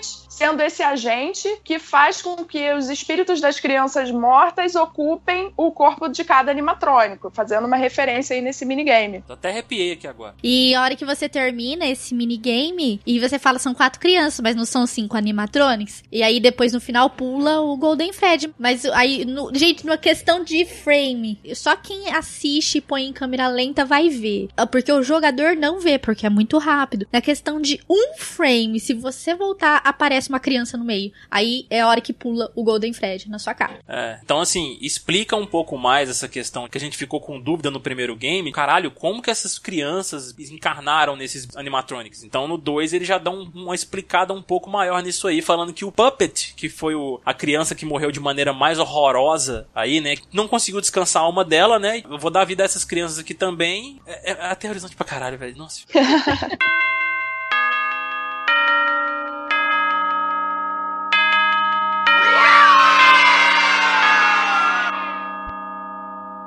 vamos agora falar de Five Nights at Freddy's 3, que não foi um jogo muito bem recebido pela fanbase. Ele, é foi meu um favorito, porra! Mas muita gente não gostou dele. Gente, É eu muito- gosto muito do, do vilão, do antagonista principal, é, pra não chamar de vilão, o Springtrap, que é o a Bo- Golden Bonnie. Eu gosto muito desse. E o que eu gosto mais ainda é o Plush Trap, que é a miniatura de pelúcia, aquele minigame do Plush Trap. Ah, sim. Eu acho, puta que pariu, cara. Eu odeio aquele negócio. Eu acho que a galera não curtiu tanto. Uhum. Até eu mesmo, quando eu fiz live, assim, não foi tão legal quanto os outros jogos que eu tinha feito dele, né? Porque ele já não é tão aterrorizante quanto os outros. Assim, no início você se assusta. Ele é mais do mesmo também, né? Mas aí depois você se acostuma, porque ficam batidos os sustos, entendeu? Sim. Então acho que foi por isso que a galera reclamou muito de tipo, ah, não, pelo amor de Deus, caiu demais, não sei o que lá, porque ficou muito previsível. Porém, o Five Nights at Freddy's 3, eu acho que de todos, ele é o que mais explica a história, que te dá mais conteúdo, sabe? Talvez seja por isso que eu gosto tanto do 3, porque o 1 e o 2 dá, dá pouco, assim. É. Uhum. O 3 dá bastante. Vamos contextualizar um pouco como é que é a história do 3? Na verdade, é uma casa mal assombrada, não é mais o restaurante. Ele se passa depois de todos os jogos. E os minigames que aparecem no jogo são flashbacks dos restaurantes e das paradas horríveis que aconteceram. Então é uma atração chamada Fazbear Sprite. Basicamente, o único antagonista real parece ser a Golden Bonnie, que tá rondando os corredores. E os outros aparecem, mas eles aparecem. Eles parecem ser mais uma alucinação do protagonista do que eles estarem lá de fato. Sim. Pelo jeito que eles aparecem e tal, que tipo Golden Freddy aparece na sua cara, coisa e tal. Temos o aparecimento dessas, de tipos diferentes de roupa, a gente é, descobre que as roupas douradas, que são as amarelas, elas são chamadas de spring suits, então são roupas que têm molas por dentro. E por que que isso é tão importante? Essas roupas, elas podem tanto funcionar como animatrônicos independentes, com exoesqueleto dentro, como elas podem ser vestidas. Então, você já começa a montar que ah, alguém pode, alguém vestiu uma roupa dourada pra matar as crianças, que no Five Nights at Freddy's Freddy's 1, a gente já tem uma noção de que alguém vestido de, de animatrônico pegou alguém, a gente já consegue entender que ou foi Golden Bonnie ou foi Golden Freddy, né? Sim. Nós temos o universo, então, do 3 que se passa nesse lugar e você é a mesma coisa, você precisa observar as câmeras, você é o segurança de novo e, e você não tem só os corredores pra olhar. Você também tem as tubulações pra ficar olhando, porque o Springtrap ou Golden Bonnie também ele gosta de entrar em tubulações. Então é muito horrível a hora que ele aparece assim, tipo indo e você tem que fechar. E o que que acontece? Você tem a mecânica de ar, então você não pode deixar muito tempo a tubulação fechada, porque ah, chega um momento que pode dar problema e se você deixar aquele problema piscando muito tempo, você começa a ficar sem ar e a sua visão vai embaçando, vai apagando e você pode levar um jump scare do Springtrap. Mas o que mais interessa na questão de Five Nights at Freddy's 3 é os minigames que explicam mais ou menos é, entre as noites o como que é, foram acontecendo os assassinatos. Sim. Porque ele mostra na forma de Atari novamente, né? E você vê um Fred roxo, né? Você vê um Fred roxo e você começa a seguir ele. Eu chamo de Fred roxo, né? Por exemplo, na primeira noite, você é o Fred na, nesse minigame. Exato. Aí você tem que se mexer com ele. Aí você pode ir pra frente, pode descer, enfim. Aí você resolve descer. Aí você começa a ver um Shadow Fred, né? O Shadow, o Fred roxo, enfim. Você começa a ver ele indo e ele tá escrito, tá escrito assim no cantinho, follow me. Aí você começa a seguir ele. você começa a seguir ele. Só que em determinado momento do minigame, né? Depois de você ter dado uma imensa volta com ele ali, é, ele te leva numa sala e você tenta seguir ele e você não consegue. Do lado esquerdo aparece erro. E aí você É. tenta ir pra outro lugar e vem um- o homem de roxo e destrói você. Exato. E isso todas as noites até chegar na última, que é muito legal, porque aparece uma criança e ela tá sozinha e dessa vez não aparece ninguém, né, pra ela seguir. Você simplesmente pega o caminho ali em direção aos outros, você vê os animatronics desmontados e a hora que você entra na sala, o homem de rosto tá desesperado e ele corre de você como se tivesse com medo e as quatro outras crianças que seriam os outros animatronics, né, representados ali, eles estão parados na porta, como se eles estivessem querendo entrar ou se eles já estiverem lá dentro como espíritos, entendeu? E o, o homem de rosto tá desesperado. E o que que acontece? Ah, eu, se a única forma de eu sair daqui é me vestindo de animatronic, então eu vou entrar aonde? Na roupa do Springtrap. Exato. Péssima ideia. Péssima ideia Péssima mesmo. ideia. É, pensando, a Spring Trap já é um nome muito interessante, porque, tipo, trap é uma armadilha. É uma armadilha. Spring é mola, é uma armadilha de molas. Pois é. É, E, tipo, você vê, assim, até pelas artes antes de lançar o jogo, você vê que é, tipo, alguém dentro da roupa, assim, você vê um olho, sabe? Você vê. Você vê que a roupa tá sangrando, dá pra, dá pra ver que tem, tipo, um corpo dentro de uma roupa. Como se fosse os, os negócios de músculo, aí a boca dele tem, parece uma mandíbula lá dentro. Gente, é muito bizarro. Outra coisa interessante é que o, o cara do telefone, ele te fala que pra você não entrar numa roupa dessas de jeito nenhum, porque essas roupas estão antigas e elas soltam as molas. Com umidade, com o tempo, se você se mexer muito, elas soltam as molas e as molas vão entrar na sua carne, né? É o que Exato. ele fala. E é justamente isso que acontece nesse último minigame. Ele entra na roupa e tem detalhes nesse minigame. Tem som de chuva lá fora, tem tipo uma gotinha pingando no canto, entendeu? Sim. É, então a- é, já dá um- uma noção de umidade. Ele, a roupa tava bem perigosa. Ele entra na roupa e pá! É, então, ele mostra ele realmente entrando, ele achando que tá por, que tá por cima, né? Que ele até começa a rir quando ele entra e ele vê É que o- os espíritos das crianças realmente pararam de ir atrás dele. Aí quando ele vai tentar se mover pra poder sair daquela sala, aí as molas, como a Vi falou, tipo, começam a, cara, cortar ele de todas as formas possíveis, fazendo ele se fundir, basicamente, a roupa, cara. É, é, é É, e tenso. pra quem não tá entendendo por que, que as crianças param, é, isso já faz referência ao primeiro jogo, né? Elas estão presas nesses animatrônicos. Os animatrônicos, quando eles olham um outro animatrônico, eles reconhecem como animatrônico, né? Sim, exato. Por isso que eles não atacariam. Exatamente. Coisa legal de você ver quando lança, quando tava pra lançar o jogo, você vê o Springtrap sentado tentando se mexer assim, sabe, como se ele estivesse meio possuído, assim, ele fica se mexendo de uma forma bizarra, tentando sair. É, Sim. é muito bizarro. E é mesmo essa cena, só que em 3D dele tentando escapar dessa roupa do É. Springtrap e ele acaba morrendo ali encostado no estabelecimento. O interessante desse jogo é que ele tem dois finais, né? Sim. E o final Sim. que você. Se você seguir o jogo sem muita sacanagem, porque esse jogo é cheio de sacanagem, né? Nó Pra demais. você achar tudo, porra. Mas enfim, se você seguir o jogo normalmente, é, jogando blind, você vai chegar, na verdade, no final ruim. E vem escrito Sim. bad ending ah, no, na tua tela. Que são. Ele só mostra todas as máscaras, né? As cabeças dos animatrônicos e com os olhos acesos, como se fosse assim: ah, os espíritos das crianças ainda estão aqui, entendeu? Você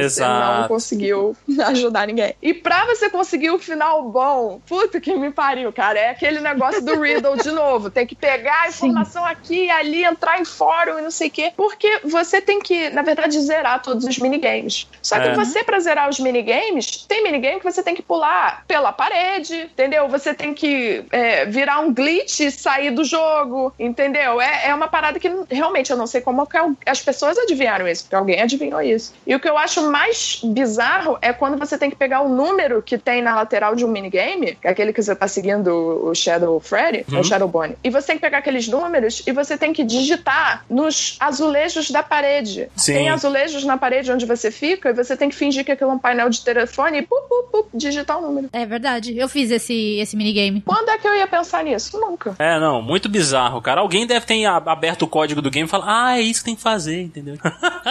não pode, cara. E, e é bem legal isso, porque essa, essa, esse final bom que a Vi tá falando, quando a gente abre esse minigame e joga lá e tal, pô, é, é, é muito bonito, assim, porque é, Ah, perfeitamente. é, é muito bonito porque ó, o, o Five Nights at Freddy's ele é um jogo horroroso, como vocês podem perceber, a história. E essa parte ela é particularmente bonita porque junta todas as crianças e dá um presente pra criança que mais sofreu de todas essas. É, acho que tá numa festa de aniversário, dá um bolo pra ela no final, não é isso? É um bolo enorme, porque você, você tem que fazer o seguinte: nesses minigames, o objetivo é você tem que pegar e dar bolo pra todas as crianças que foram mortas, entendeu? Aí no Exato. final do jogo, todas as crianças elas estão reunidas e o Puppet mesmo, ele leva esse bolo pra essa criança, que seria o Golden Fred, a representação Exato. do Golden Fred. A hora que você entrega esse bolo, aí as máscaras todas caem, como se elas tivessem, como se já tivesse sido cumprida a missão de libertar todas elas daquele pesadelo, entendeu? Então, essa criança tem teorias conflitantes. Não necessariamente seria o Golden Freddy. Tem gente que. é, enfim. Mas é a primeira criança que morreu, né? Porque morreu uma criança. Isso. Depois desapareceram mais cinco crianças. A minha teoria é que aquela criança que recebe o bolo por último, É o Golden Freddy, até pelo minigame que a gente já falou, que é, tem um, um frame antes tem a quinta criança.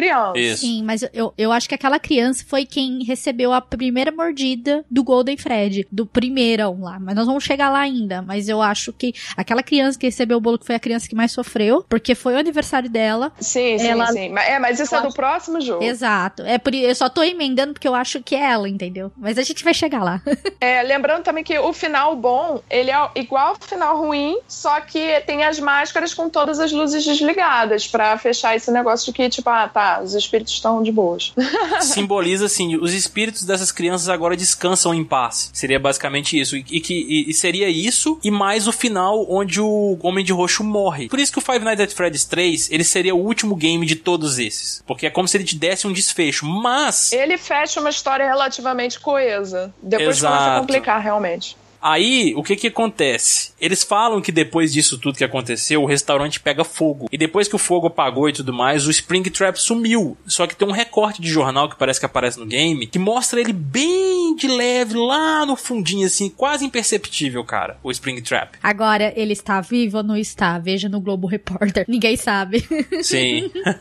Isso dá margem pra novos jogos e dá margem pra novas teorias de quem seja realmente um homem de roxo. Muitas teorias apontam pro assassino ser o cara do telefone, né? O cara do telefone seria o Homem de Roxo. Se você considerar essa teoria, no Five Nights at Freddy's 1, o Homem de Roxo morre. Só que os espíritos das crianças continuam nas, nas roupas, as- os- eles continuam rondando, né? Exato. E, ata- tanto que atacam você como segurança, né? O Mike Schmidt. É, então, é como se Five Nights at Freddy's 1 fosse a continuação do final ruim de Five Nights at Freddy's 3.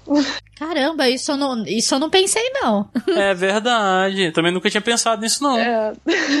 Caramba, velho, olha pra você ver. Interessante. Isso não Cada- é incomum em videogame. É, tem uma, uma franquia que se chama Corpse Party, que eu até falei Ai, que delícia de jogo, velho. de terror. É, isso é sensacional, adoro esse jogo. O, o segundo, a sequência de Corpse Party, o de RPG Maker, eu digo, é, ele é uma continuação de um final ruim de Corpse Party, em que um dos personagens fica preso num loop de viver o mesmo dia várias vezes. Hum. O segundo jogo é isso. Ele não é uma sequência do final canônico, né? Não é do, do final bom. Ele é uma sequência de um dos finais ruins, assim, uma das ramificações. Ah, interessante. Pô, interessante. Bizarro, porém interessante pra caramba, né? Ah, Kai, se você não tem estômago pra Five Nights at Freddy's, passa longe de Corpse Party, tá? Nossa senhora, É. você tá maluco. É, não, quero não.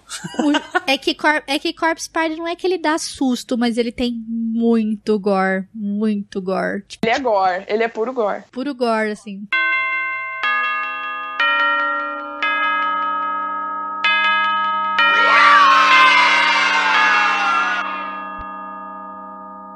Vamos agora para o próximo Five Nights at Freddy's. Aqui já viramos aqui para a nossa quarta noite. É? Que zoa todo o rolê, que ela conta uma história impressionante, por sinal. Eu acho que Five Nights at Freddy's 4 tem uma história muito legal. É, que conta a história de um menininho, uma criança. É, só pra contextualizar, ele se passa, na verdade, o gameplay principal, como o Kai falou, dentro de um quarto de uma criança, Uhum. mas os minigames, que eu acho que é o que a gente vai falar mais aqui, são flashbacks do que aconteceu nos outros locais. Aí que entram as teorias. Exatamente. E é dito que esse, o, o- a jogabilidade, né, o jogo em si, ele na verdade ele é um pesadelo dessa criança, que a gente vai comentar o motivo daqui a pouco, do porquê que ele tá vivendo um pesadelo, a gente joga um pesadelo, né? Por isso que os Ou um anima coma. é um coma, por isso que os animatronics nesse game, eles são todos bizarros, cara, assim, tipo, tem dentes pontiagudos, aquela face, pare- coisa de demônio mesmo, cara, coisa mó escrota, Não, eu falar, bizarra. todos os designs de todos os animatrônicos da franquia são muito mais assustadores do que seria um animatrônico da vida real. É. Tipo, a, a Foxy tem dentes pontudos sempre. Ou no. O, o que a gente. A versão brinquedo dela não é a Fox, é o que chamam de Mangle, vai saber por quê, que é a branca. É. Também tem mega dentes pontudos, uma mandíbula gigante. Porra, se cortar ali é muito fácil. É, não, mas você pega, por exemplo, o Golden Fred. Nossa, o Golden Fred do Five Nights 4, puta que pariu, velho. Aquele. Eu, eu sofri pra poder passar aquele filho da puta. Teve uma hora lá que eu tava, já, já, já tava zoando as risadas dele. Ele ria, eu ficava rindo junto. Também. Então a gente tem esse cenário. Qual é? Você está num quarto. Esse quarto muda constantemente conforme as, as, as noites vão passando. Porque você começa com um vaso de flor, aí muda, tipo, pra um soro de hospital. Exatamente pela história que nós vamos contar desse jogo. O que acontece? O jogo já começa com minigame. Tal já é um alerta vermelho. né? É, é, significa que a coisa ali não tá boa. Então a gente começa já com minigame, na verdade. O game, a hora que você abre Five Nights at Freddy's, você já começa com um minigame praticamente. Que você é um menino, você tá nesse quarto e você quer sair. Aí você fica procurando, procurando o lugar lá e não acha nada, né? Aí, na hora que você chega perto da porta, você escuta tipo uma batida assim, ó, tum, tum, tum, tum. Mas você não consegue abrir a porta pra saber o que, que é. Aí depois você tenta ali, fica na porta do tempão, você cai e fica chorando. Tipo, e se. E aí. Como é que era? Como é que era a frase? É, e assim veio o primeiro dia. Aí fala assim: quatro dias até a festa, né? É, Que, isso. é, que a seria a festa de aniversário desse menino. E aí você começa essa noite. Você começa a noite nesse quarto, aonde você precisa observar as portas. Existem é, alguns sons pela casa e você tem que identificar esses animatronics é, através do som. E isso foi muito legal, porque deu muito mais susto, porque você era obrigado. E foi uma mecânica muito legal do Scott. Você era obrigado a aumentar o som do seu fone pra poder escutar a respiração dos animatronics. E foi o que o Kai falou. Você tinha que abrir a porta sem ligar a lanterna. Se você escutar a respiração, você fecha. Exato. E espera ele ir embora. Aí você Boa. podia abrir e ligar a lanterna que ele já tinha ido embora. Pra você tinha que mim- observar as portas, direita e esquerda, o armário que tava na frente, e a sua na sua atrás tinha a cama que também aparecia animatronic lá. E podia tanto aparecer os gremlins como a cabeça do Golden Fred ali. Que, Cara. tipo, era, era É- louco. É bizarro, cara. Nossa, eu lembro eu jogando esse jogo. Eu fiquei numa briga com a Foxy. Falar, toda Foxy, sai daqui, sai do meu armário. Vaca, tipo, toda hora, o tempo É inteiro. importante dizer que, tipo, a Foxy, ela é. Ele tem um bichinho de pelúcia da Foxy dentro do armário e ele vai gradativamente se transformando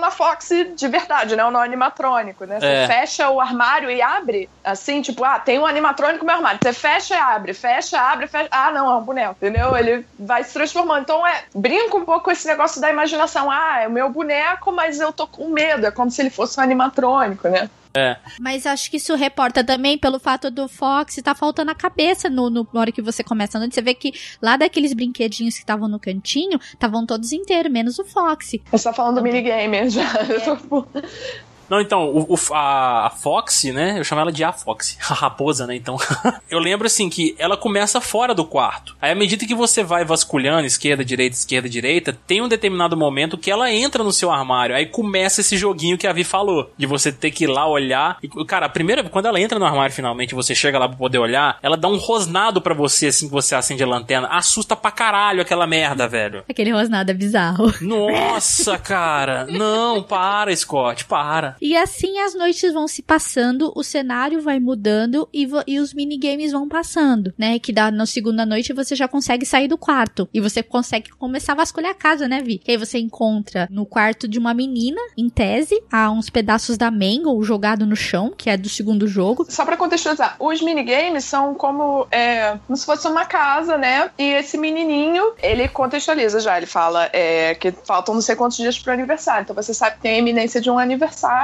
Isso. E durante esses minigames você vê esse menininho tá direto dentro de uma localização dessas de Freddy Fazbear Pizza, né? É como se ele tivesse algum tipo de relação. Ele tava, porra, todo dia lá, não é possível. Sim. É, exato. E na segunda noite, indo pra segunda noite, né? Quando você já tá vasculhando a casa, né? Você já Aham. conseguiu sair do quarto. Isso é o intervalo entre a primeira e a segunda noite, esse minigame. Aí você tá vasculhando a casa, encontra a Mango despedaçada no quarto. Você não sabe por que, que ela tá ali toda despedaçada. E na hora que você vai é, pra sala, também você não consegue sair porque a porta está fechada, tem uma televisão ali. E aí você toma o susto do capeta, porque o seu irmão é um filho da puta e resolve te dar um susto. E ele está com a máscara do, do Foxy. Ele fica trolando o irmão dele. Após todas as noites que você joga, tem os minigames. E cada um desses minigames, uma hora o seu irmão te assusta. É bizarro isso, cara. É, é foda. E você toma susto, cara, porque a hora que ele aparece, vrum, A gente nem chega a ver o moleque, ele tá sempre com essa merda na cabeça. É, ele dá, dá sempre aquele rosnado da Fox no armário quando ele aparece. Você também vê pela casa vários brinquedos da franquia Freddy Fazbear, né? Ele- O, o menino no quarto dele tem vários bichinhos de pelúcia. É, ele tem o bichinho de pelúcia do Golden Freddy que fica seguindo ele pelos locais. Sim. Então, e o, o bichinho olha pra ele. É. Então o bichinho tá em cima da mesa, você passa, ele tá te olhando. Assim, É verdade. entendeu? Na TV também tá passando é, Freddy Fazbear and Friends, entendeu? Como se fosse uma puta franquia de sucesso nesse, nesse período que tá rolando isso. né? Exato. Poxa, é bizarro, cara. É muito bizarro. E tipo assim, à medida que a gente- eu não, eu não lembro se os outros minigames se eles têm alguma coisa importante pra falar, que eu acho que o mais importante mesmo seria o Tem. último, né? tem, ô, tem. É, Não, eu falo assim, o, o segundo, o terceiro e o quarto, eu acho que não tem muito mais coisa, só o último mesmo que acontece o, o, o que da coisa, não é isso? Que seria a mordida, de fato. Eu acho que, o- eu acho que o... Ah. Tem um outro antes, que é a hora que você encontra o Purple Guy colocando na roupa do Springtrap. Ah, não, beleza. Então vo- volta aí então e fala em, desse negócio, vai lá. Então, aí o que acontece? Já no terceiro dia, você, cons- você já está no restaurante. Você tá lá, né? Ó, Entre a segunda e a terceira noite, você já tá lá e começa a andar pelo restaurante. É preparativos pra festa do menino, né, Van? É, aí você encontra o cara lá vestido com. Não sei se é o Golden Fred, eu não consigo me recordar agora do que, que ele tá. Acho que é o. Eu na acho- verdade, ele tá meio que. que não sei se é Spring Trap, não sei se é o Golden Fred, eu não sei. Ele tá vestido com coisa e ele tá segurando o microfone. É, é o Golden Fred. Springtrap não existe ainda. O Springtrap é uma pessoa presa dentro da Golden Bonnie. E tem dois é, roupas que são amarelas que são do tipo Spring, que é o tipo que você pode usar ou ficar independente. Nos minigames a gente vê o Fred amarelo sendo usado e você vê ele no palco sem ninguém dentro. Dá pra ver claramente que ficam olhinhos dentro da boca. E aí você tenta sair e não consegue, né? Porque o cara fala pra você ir pro outro lado, que você tinha que vencer seu medo e ir pro outro lado. Só que assim, se você for pra lá pro outro lado e voltar, você vê o Purple Guy colocando a máscara do Spring Bonnie na cabeça de alguém. Por um segundo, se você voltar. Você tem que ir e voltar. Você não pode seguir. Você tem que ir e voltar pra cena anterior. Aí você vê isso aí. E, e a- você vê que a porta fecha imediatamente. Fred Amarelo, ele também segue o moleque em todo lugar, tipo uma aparição, assim, o boneco É. do Fred Amarelo. Ele aparece dentro da sarjeta, ele aparece no miolo de uma flor quando você tá passando, entendeu? É. E também tem umas, umas frases que é como se o Fred estivesse falando com o moleque, ou o moleque estivesse imaginando uma voz pro amigo imaginário Fred, entendeu? É, e ele fala umas paradas assim, tipo, ah, lembra do que você viu, você sabe o que pode acontecer se ele te pegar. E o garoto, ele demonstra ter medo de todos os amarelos, né? De, do, dos surtos amarelos. Ele tem um medo fudido, ele sempre tá correndo deles, né? Sim. Até porque ele viu essa parada. Beleza. Aí, na, na- já da terceira para a quarta noite, você vê que fizeram uma sacanagem com esse moleque. Por quê? Porque pegaram ele e colocaram na sala onde ficam os animatronics desmontados, né? Porque você vê várias cabeças de animatronics ele pe- pe- pedindo, por favor, me tira daqui. Eu não quero ficar aqui. Ele desesperado, querendo sair dali. É muita sacanagem. Ele já morria de medo desses animatronics já.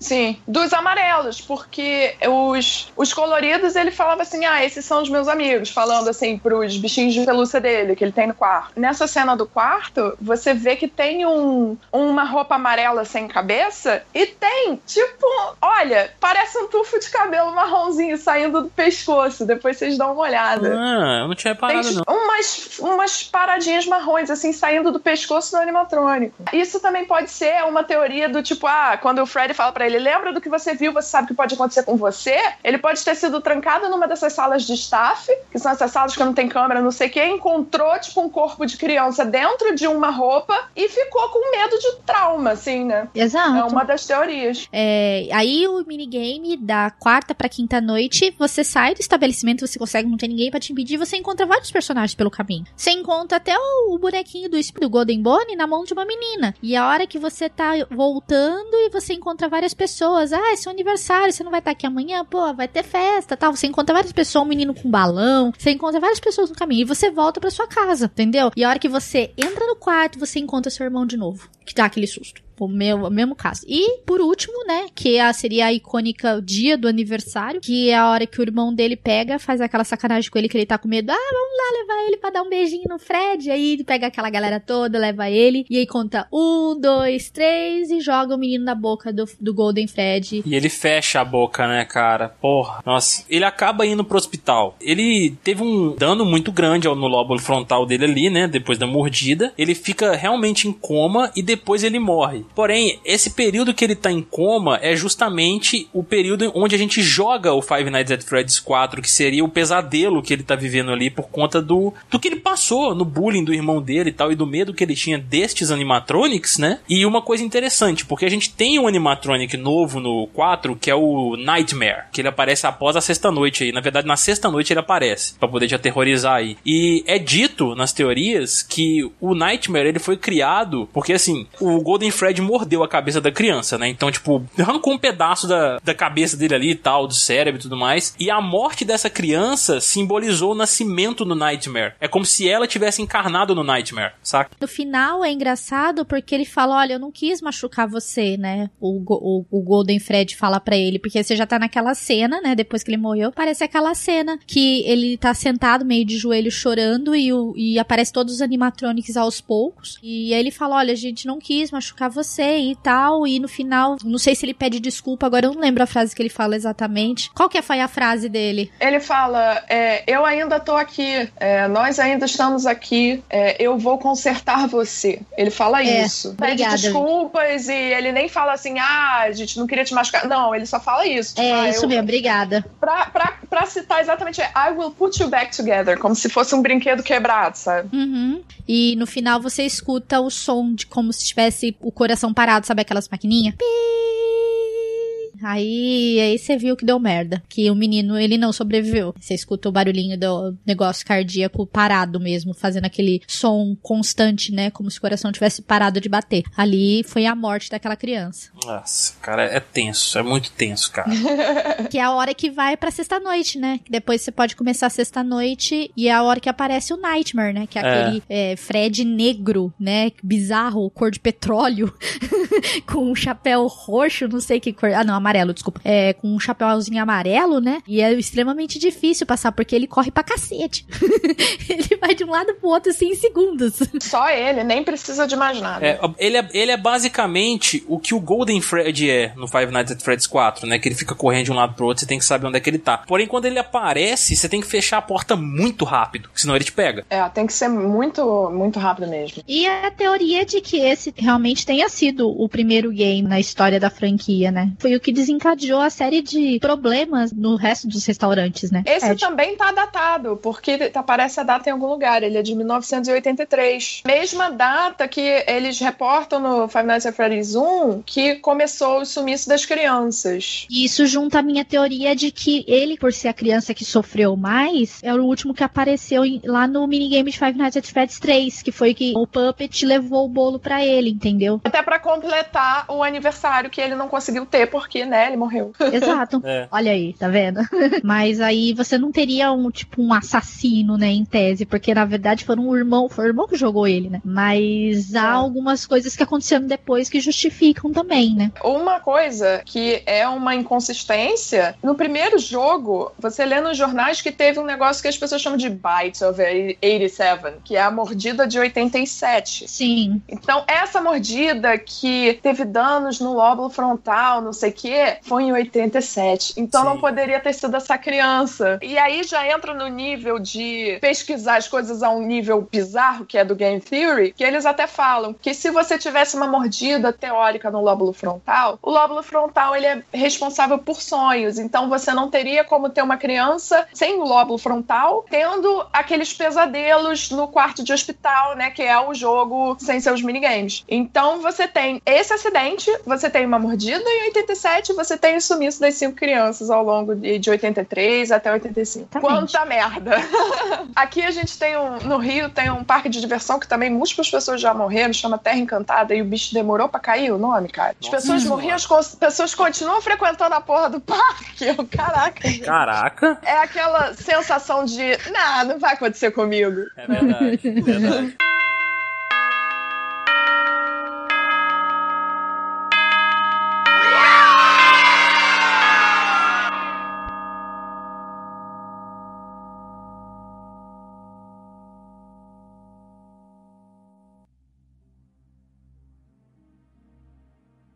gente vai dar uma pausa antes de a gente entrar em Sister Location, que foi o último jogo da franquia. A gente tem que falar dos livros, porque eles vão explicar algumas coisas do Sister Location pra gente poder emendar a história. Nessa, nessa época é um livro só, né? O segundo ainda vai ser, tá pra ser lançado. Sim. Então o primeiro, que chama The Silver Eyes, o nome não importa muito, tá, gente? Então, The Silver Eyes conta a história de como é que iniciou a franquia, os primeiros donos da primeiro local. Então, é um rapaz chamado Henry, que não sabemos o sobrenome, e um cara chamado William Afton. O Henry tem uma filhinha chamada Charlie, que é quem a gente acompanha no livro, uma a primeira morte no local em 1982. Porra, outra data com Outra morte. data. Beleza, foda-se.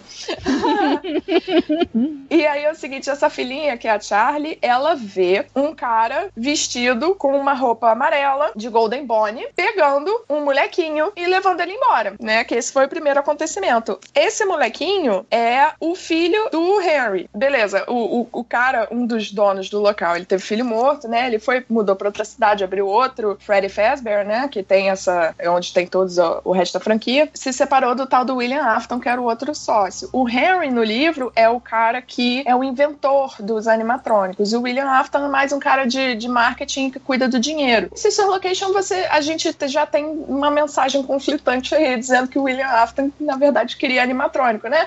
A outro, outra inconsistência do livro. No novo local, tem um segurança chamado Dave, que ele já é sempre descrito como um cara muito estranho, enfim, fala que ele tem um olhar meio morto, né? Um- aquela coisa pra preparar que, ah, esse cara não presta muito bem, não Vai dar merda, né? sinal de vai dar merda ali, bota no livro. Aí, beleza. Pra frente no livro é revelado que o Dave, na verdade, é o William Afton, disfarçado. E o Dave, entre aspas, é o nome que ele usou e ele é o assassino da série. Então é revelado que o assassino no livro é o cara que ajudou a fundar a franquia, William Afton. E isso em Sister Location tem um impacto grande. Foi ele que matou todas as crianças que a gente fica sabendo em FNAF 1. Sim. Ele vestido de Golden Bonnie, isso tá tudo no livro. Ele vestido de Golden Bonnie, usava os quartos de staff, que são aqueles que não tem câmera, e pegava as crianças, atraía eles pro quarto de staff e enfiava as crianças em, em roupas. E ele morre no livro um pouco diferente lembre do que acontece com Purple Guy no FNAF 3, que é aquele final em que ele morre dentro do Spring Suit, espantado pelos, pelas outras crianças, né, pelos outros animatrônicos. No livro ele também morre dentro de um Spring Suit, mas ele tá com a filha do Henry, assim, nas mãos, e ela vai e solta um mecanismo, já que ela é filha do inventor, ela sabe como funciona, ela solta um mecanismo, e ele também morre empalado pelas molas. Então é semelhante, mas não igual. Igual às outras inconsistências,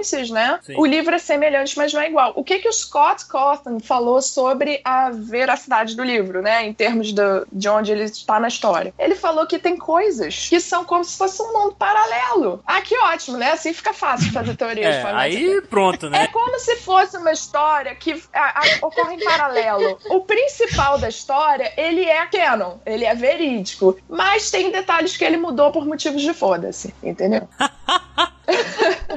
Maluco, né, gente? Nesse momento, ele também deu essa fatídica declaração de que às vezes você coloca tantos detalhes numa história que é impossível você pegar um fio só e ligar tudo isso sem fazer uma parada, sabe? É. Então ele fez esse desabafo, ele lançou um livro que é uma história um pouco mais centrada, né? Então por isso que ele tem algumas inconsistências com os jogos. Mas a princípio eu acho que a gente pode entender que o William Afton seria o assassino, esse tipo de coisa que é bem principal do livro. Ainda tem os cinco mortes de crianças, ele ainda morre dentro de um spring suit, sabe? Ele é bem parecido, são os detalhes mesmo que mudam. Ah, Então, até o lançamento do livro, que o próximo livro é o The Twisted Ones, então a gente não tem muita informação ainda, porque ele não foi lançado, então a gente vai pro próximo. Vamos falar de Five Nights at Freddy's World, né, FNAF World, que é um jogo, assim, que também não foi muito bem recebido pelo pessoal, ele saiu um pouco do foco dele do terror, né, e dos Um jumpscare, só um pouquinho, só um pouquinho, coisa leve. E foi pro RPG, onde você vai descobrindo novos animatrônicos pra completar seus times, é como um RPG mesmo. Monta equipes e vai combatendo outros animatrônicos maus pra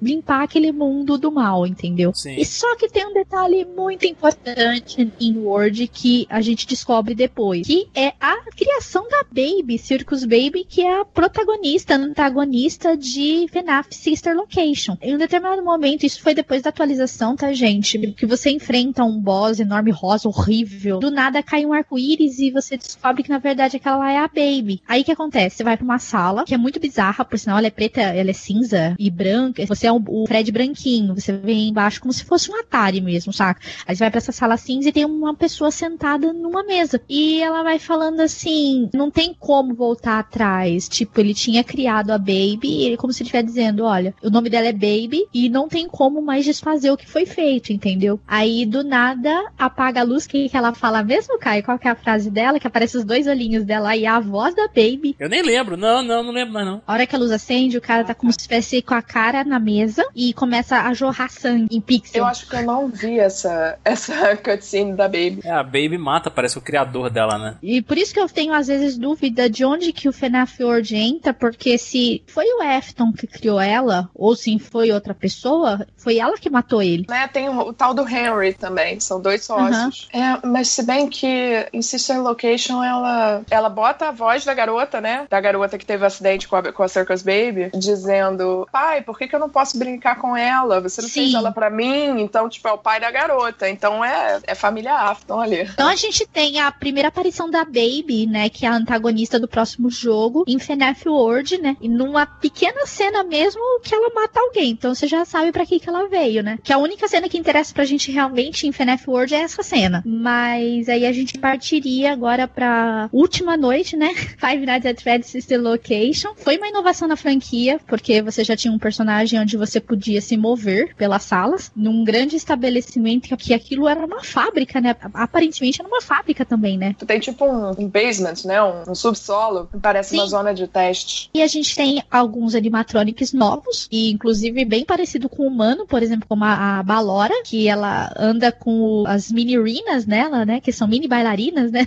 Temos o Fred novo, né? O Funtime Fred, o Funtime Fox, a Balora e a Circus Baby. Onde a Circus Baby é o que da questão, né? Aí. Só tem os acessórios, tipo, o Funtime Freddy tem a- uma mini Bonnie na mão, É. tem uma mini Bonnie rosa também, mas esses são pequenininhos, são acessórios. A Baby também É, tem tá. uns mini babies, assim, tem uma porrada. Aí o que acontece? Você é o funcionário ali, você está trabalhando nesse lugar, você não é mais o segurança, não apenas o segurança, você é o cara que faz a manutenção do lugar, aparentemente, né? Ou você foi contratado pra uma coisa e foi estar fazendo outra, entendeu? Sim. É, você começa a andar por esse lugar, você tem que passar por onde os animatronics estão. E uma das coisas assim que eu acho muito terrível, que para esses animatronics funcionarem, você precisa dar choque neles, porque eles não, eles, eles não aparecem. Aí o cara que tá falando com você, o Purple Guy, assim, vamos colocar entre aspas, porque não é o Purple Guy, Phone guy, né? Porque ele é tipo o cara do telefone. ele fala assim: olha, pra você chamar ela pra ela vir pro palco, você precisa dar choque nela. Aí você vai lá e aperta o botão do choque. E tipo, você fica meio aterrorizado, porque, meu, vou dar um choque pra quê? É, já fica bem diferente dos games antigos aí, do 1 ao 4, porque você não tá mais inerte num lugar e fazendo as coisas, entendeu? Você realmente anda com seu personagem pra outras áreas conforme esse cara vai falando, pra, por exemplo, ah, verifica se a Balora tá bem, verifica se, a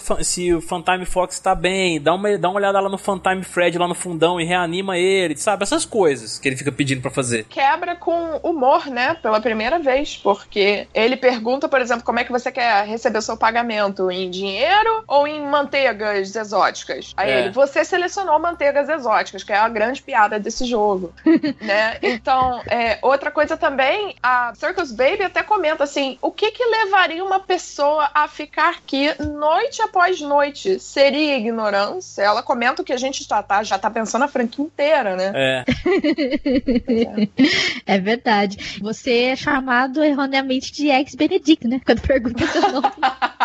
É verdade. Ele pede pra Pô. você digitar o nome, o teclado fica todo zoado, É. impossível apertar qualquer coisa ele. Você digitou ex-Benedict. Ai, que ódio, cara. Meu, que raiva. Você não... E quando pede pra digitar número e não tem número? e só tem letra. Nossa, o jogo é muito zoado, cara. E é bem, é bem interessante, conforme vai passando dos jogos, tem as cenas também entre que você volta pra casa e fica acompanhando, tipo, uma série, sabe? De um vampiro, uma moça e um bebê, tipo, Gente, é muito what the fuck essas paradas. conforme você vai passando, você tem que encarar esses animatronics da noite, né? Porque você vai ter hora que a energia vai acabar, você vai precisar segurar uma porta para os pequenininhos não virem, você vai ter que passar por onde a Balora tá, vai ter que chegar na sala que o Fred tá mó loucão lá na balada. é tenso. A Circus Baby é a voz que mais vai falando com você. É como se você tivesse é, dois lados, né? Tem uma dicotomia nesse jogo. A Circus Baby vai te falando pra fazer determinadas coisas e o tutorial vai falando para que é o cara do telefone vai falando pra você fazer determinadas coisas. Em algum momento essas coisas vão se dividir. Ela fala: "Ó, não faz o que ele tá falando não, vem pra cá". Então você tem uma decisão aí de você confiar nesse animatrônico, o Circus Baby, que tem uma voz bem suave, né? Por que não? Uma voz É. É. me guiando pra lá, eu vou. E tem o tutorial que tá te trollando a porra toda e você pensa, ah, tomar no cu.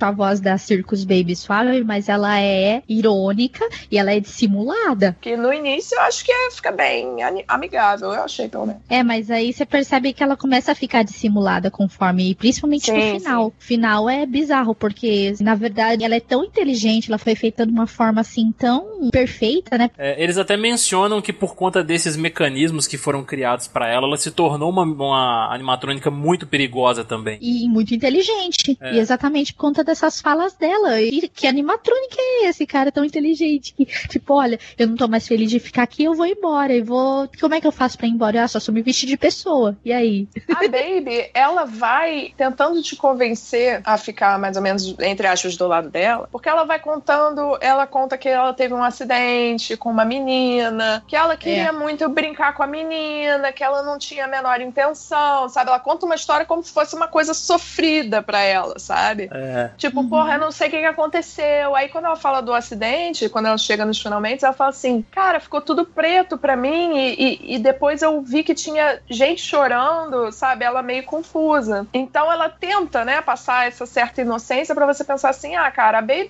é, eu já dei choque em todo mundo, parece aqui que o vilão sou eu, brother. Que sacanagem. Aí você vai lá e se ferra. É. Às vezes ela lança para você escutar a voz da garota. Então ela consegue emular a voz da, da garota, né, que foi que teve o acidente, falando: ah, pai, por que, que você não deixa eu brincar com ela? Ela é linda. E aí ela volta a te contar a história. Mas eu acho que foi ele que fez, não deixou a filha chegar perto, porque eu acho que ele já sabia quem era a Baby, entendeu? E isso, na minha cabeça, eh, funciona aqui. Foi ele que fez a Baby, entendeu? E ele não queria de forma alguma que a menina chegasse perto dela. É, você chega no final da última noite, seguindo a voz da Baby. E você decidir seguir a Baby, né, no caso. Você vai parar numa sala de scooping, né? Que seria uma sala de desmonte. Que Sim. você vê os animatronics todos desmontados. Scoop, quando você pega, por exemplo, uma colher de sorvete e tira uma bola. Uhum. Não tem uma palavra pro português pra isso. Cavar um conteúdo, sabe? Aquela máquina também é, é uma máquina de scooping. É como se fosse assim, uma palavra para cavar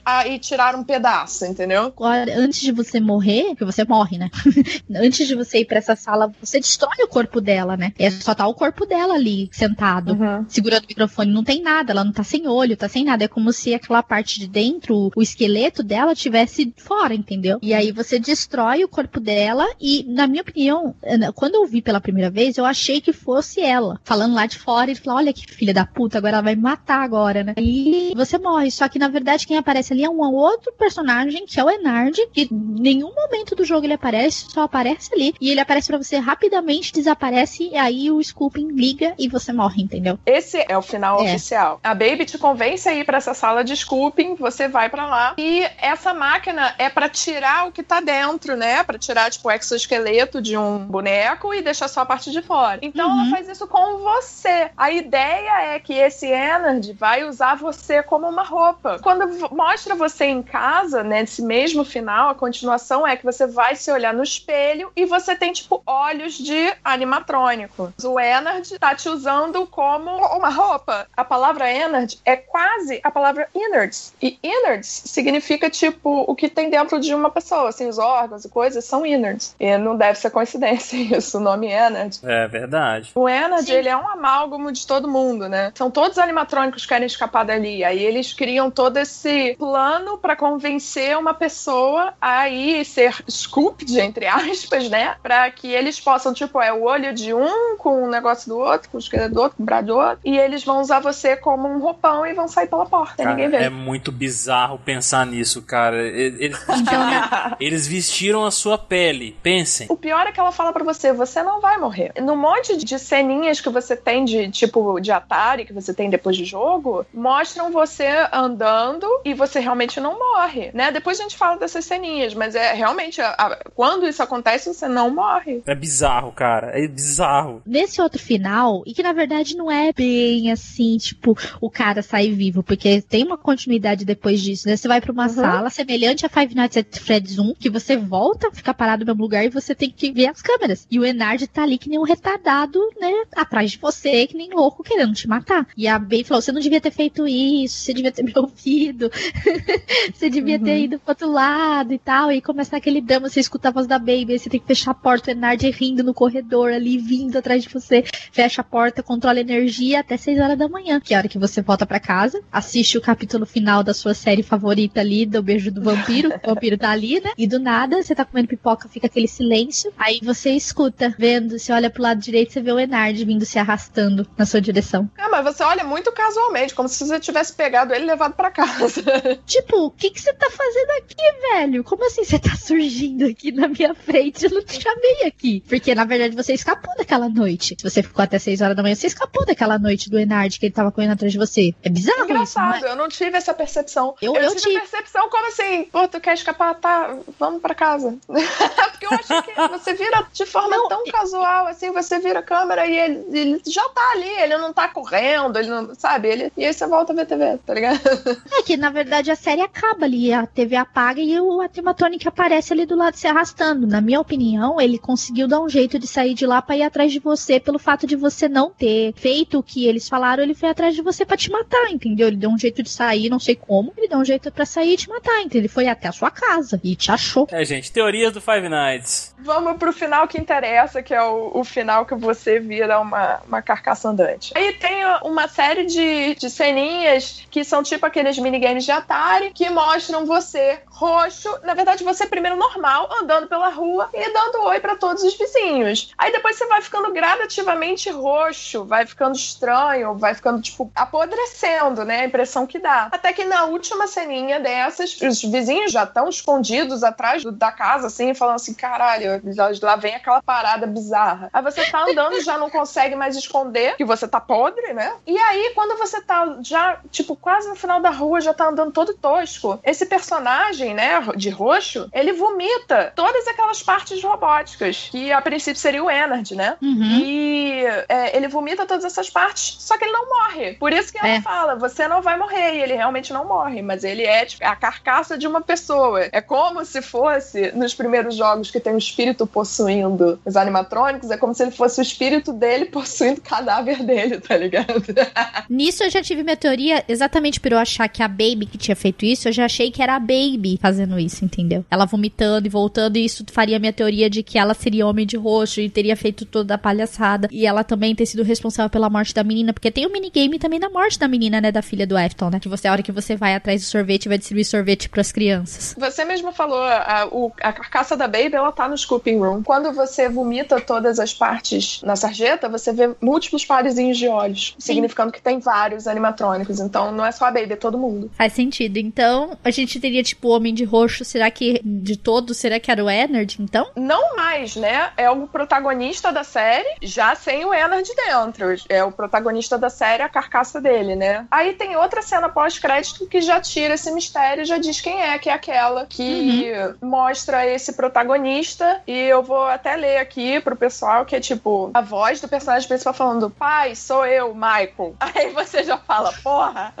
Aí ele fala, eu consegui, eu achei, estava bem onde você disse que estariam. Eles não me reconheceram primeiro, eles acharam que eu era você. E eu a achei, eu consertei ela. Assim como você pediu, ela está livre agora. Mas tem algo de errado comigo. Eu deveria estar morto, mas eu não estou. Agora só me resta fazer uma coisa. Eu vou achar você. Aí com uma voz mais robótica ele fala: Eu vou achar você.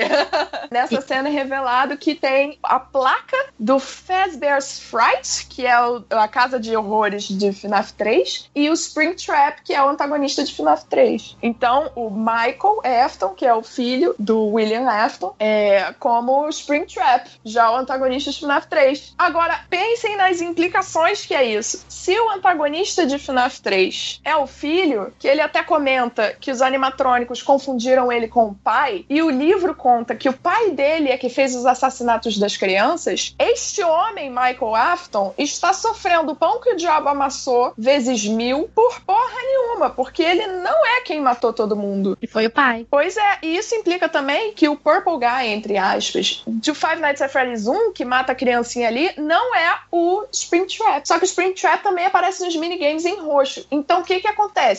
Pior é que tem teoria para explicar essa merda, porque em Five Nights at Freddy's 1 não é o mesmo roxo dos outros do Five Nights at Freddy's 3. Eu te juro.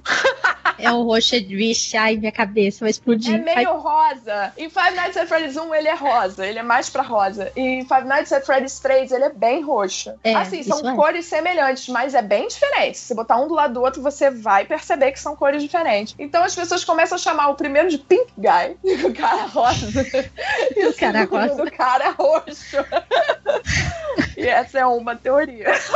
então a gente tem aí uma trilha enorme, né, de assassinatos e pessoas diferentes e gente sendo responsabilizada de graça, que não matou ninguém. No final a gente teria Five Nights at Freddy's 4, depois o World, depois o Sister Location, FNAF 2, 1 e 3 na sequência. Exato. FNAF 4, 83, junto mais ou menos com FNAF 2, que é 87, quase os dois quase um do lado do outro. FNAF World, FNAF City Location, FNAF 1 e FNAF 3. Tem outra teoria também, pequena, mas aquela família que mostra em Five Nights at Freddy's 4, que é que tem os minigames da festa de aniversário, tem o molequinho, parece que ele tem é, a menina que tá no jardim dele, pode ser tipo a irmã dele e tem o irmão mais velho dele que, né, tá dentro da casa dele, a gente sabe que é irmão. Eles estão sempre entrando e saindo da lanchonete. E eles têm, tipo, como é que o moleque tem a cabeça da Fox na casa dele, entendeu? Eu não posso ir pra um Chuck E. Cheese e roubar a cabeça de um boneco e levar pra minha casa. Então,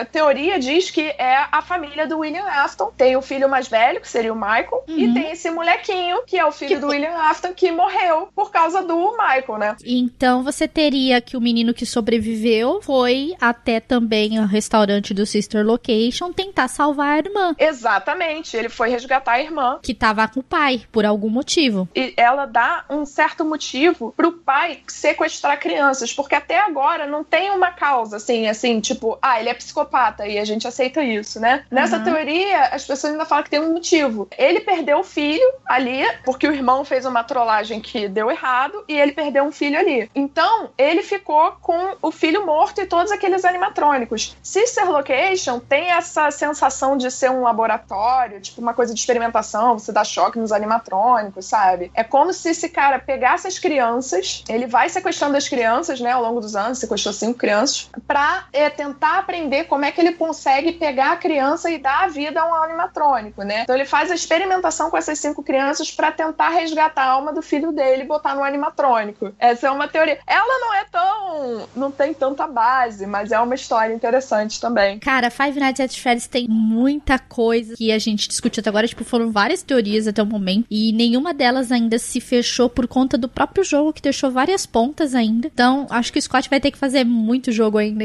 Ah, ele vai, ele vai ter que dar um jeito dele encaixar essas peças que ele deixou soltas aí, cara, porque é muita coisa. É, mas ele Então mesmo vai disse ter que vai ser quase. escrever livro pra cacete, tipo Game of Thrones de Five Nights at Freddy's. É, exatamente.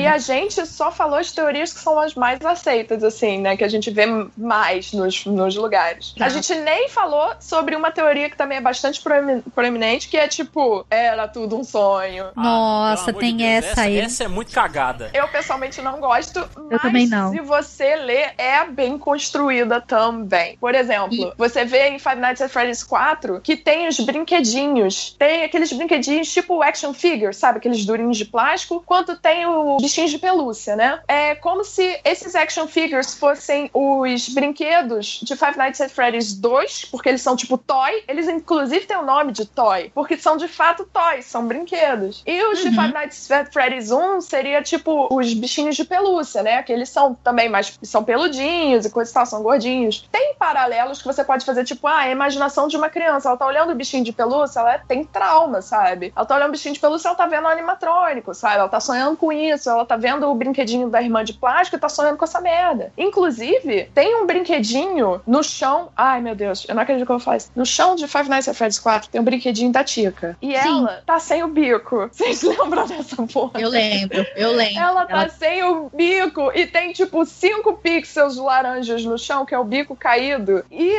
o brinquedo, a Tica, a Toy Tica de Five Nights at Freddy's 2 também não tem o bico. É, então é uma relação muito direta ali. E o próprio Scott Cawthon mandou essa um dia aí. Ele falou assim: Ah, por que, que vocês acham que o brinquedo da Tica tá sem o bico? E as pessoas falam assim: Pô, lá. será que é teoria do sonho mesmo? Puta que pariu.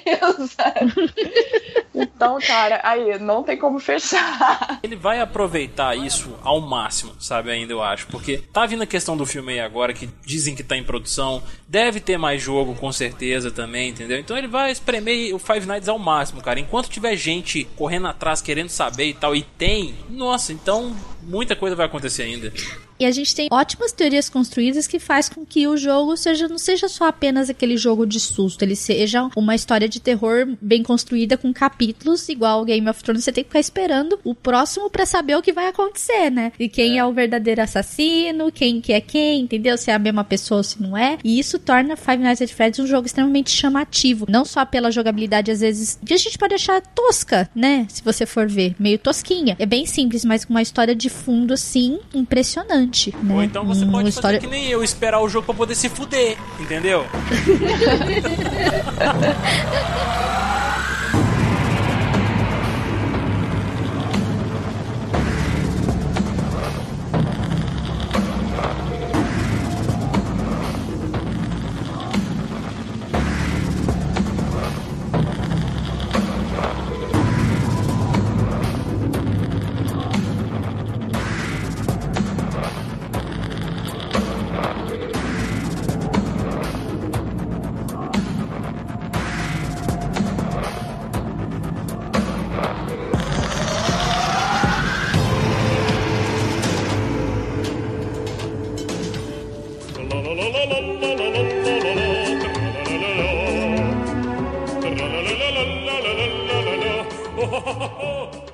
Então, finalmente acabou esse sofrimento desse trabalhador masoquista que não vai embora desse troço, ficar sofrendo lá nesses bichos do capeta. E depois de cinco noites aí sofridas, estamos aí para ler os comentários de vocês aqui do cast passado, que foi sobre VR. Imagina, Teteus, jogar Five Nights at Freddy's no VR. Tá louco, cara. Imagina. Cara, você olha pro bicho, tem aquele bicho do mal te olhando assim, te pegando. Ia, cara, ia ser sinistro, fala aí. Eles são. E assim, o maior problema assim do jogo não, não é a mecânica em si nem nada, é porque os bichos são muito feios mesmo. Eles são muito É. assustadores e os- o barulho deles é quase insuportável quando eles Eu começam a rir, que- gritar. É sinistro, cara. Mas estamos aqui para a leitura de comentários do cast passado e vamos começar pelo e-mail, Teteus, porque finalmente recebemos um e-mail. Uma pessoa Isso. mandou e-mail. Exato, a gente vai ler hoje os e-mails e os comentários do cast sobre realidade virtual e realidade aumentada também, que o pessoal Sim. gravou. Então, vamos lá. E vamos começar então pelo comentário do Alejandro. Ele mandou no nosso e-mail lá do Alejandro, Luna. Alejandro, Ale Alejandro, Ale Alejandro. A musiquinha da Lady Gaga. Ó, é- é- você é o Alejandro da Lady Gaga, né? Tô, tô, É. tô de olho nisso aí, hein, cara.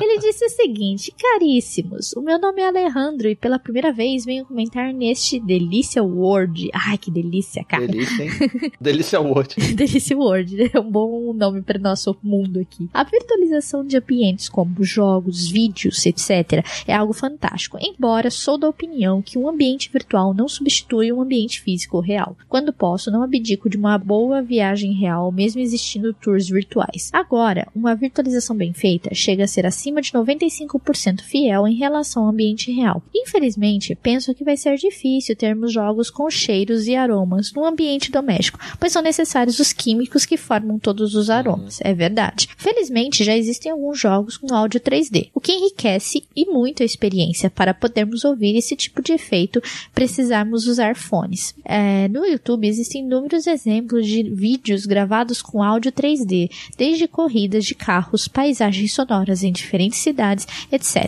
São as chamadas gravações binaurais ou em áudio 3D. O áudio 3D pode ser reproduzido por software e há por aí muita gente que faz o mesmo bem feito. O jogo Papa Sangres e o Here Monsters apenas para iOS são exemplos disso. Utiliza a plataforma Android, não conheço nenhum jogo produzido com essa característica. Uma outra maneira é termos um conjunto de dois microfones, microfones estes que devem ficar posicionados em cada ouvido para captar de forma muito fiel o áudio 3D que ouvimos naturalmente. Tenho a sorte de ser um dono de um par desses microfones, o que me permite gravar alguns áudios pessoais. Cara, que cara chique, ele tem dois microfones assim para gravar. legal, áudio. cara, legal mesmo. Sonho um dia poder jogar ou assistir filmes, podendo sentir as temperaturas ambiente, ouvir em 3D as ações, etc. Exemplo, no Dragon Ball ou Samurai X, podemos estar na pele de um dos personagens da nossa escolha ou assumimos o lugar de espectador. Espero a evolução das interfaces apticas ou tácteis. Isso seria excelente, até mesmo em fotos, vídeos, animes, jogos, etc. Com a reprodução de texturas, temperaturas, etc. Com tudo isso reunido, seria fantástico jogar Tomb Raider em terceira pessoa, tendo a Lara Croft com seus airbags encostando-me a falar-me ao ouvido. Ai, que Eita, delícia, delícia, cara. hein, cara.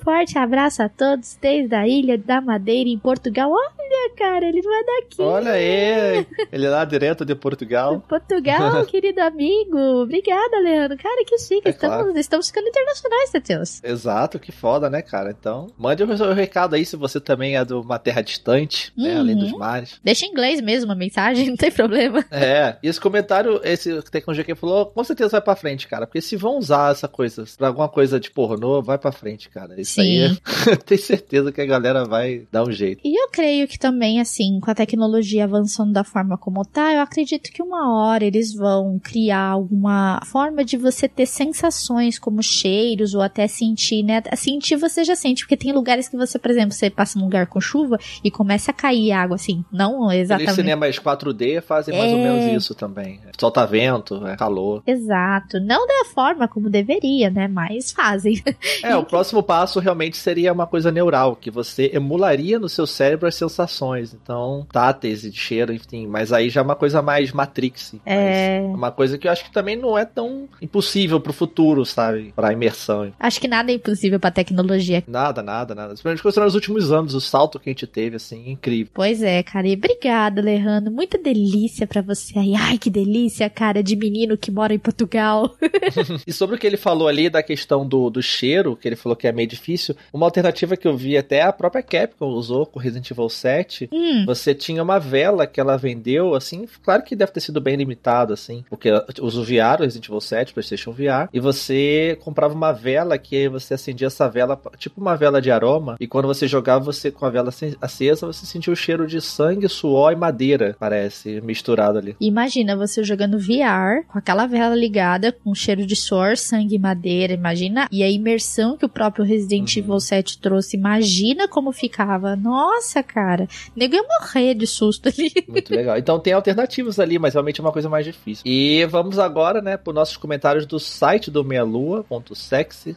Deixem sempre comentários lá, porque a gente gosta de ler todos vocês. E obrigada a todos que têm deixado muito comentário lá. Com certeza. É muito legal a gente ver todos os comentários. Todo dia eu olho se tem comentário novo. Sempre dou um joinha lá, respondo. Os comentários do Deviante, né? Pra galera que ouve a gente pelo feed do portal Deviante. É, os comentários que estão gente também lê, porém eles vão ser lidos no República Deviante, que é o programa de feedbacks que a gente junta todo mundo lá. Pessoal do SciCast, pessoal do. que também tá lá no Missangas. E também tem a outra família de podcast do Deviante. Escutem lá o Beco da Bike, o Contrafactual, que inclusive Uhum. a Van teve lá presente, o Renato esses dias. Foi bem legal também. Então escutem lá. Se vocês estão escutando Meia Lua pelo Deviante, fiquem de olho, porque a- o comentário de vocês será lido no República. Exato. Mais de volta à nossa casa aqui do Meia Lua mesmo, começando pela própria Vivian, que foi a que participou com a gente, né? Já participou de outros casts também. Um abraço, Vivian. E ela fa- agradeceu aqui o convite e falou: Amei, seus lindos, quero ter cadeira de convidada pra sempre. Ué. Com certeza, Vivian, você é sempre bem-vinda aqui, querida. Fica tranquila. Como disse o Bach, o seu contrato de convidada é vitalício. é, a galera pode até ouvir o Bach de volta aí. O pessoal tava com saudade da voz do Bach, né? Mas o Bach tá É, de volta aí também. Olha quando aí, gente. pode. Abracem o Bach.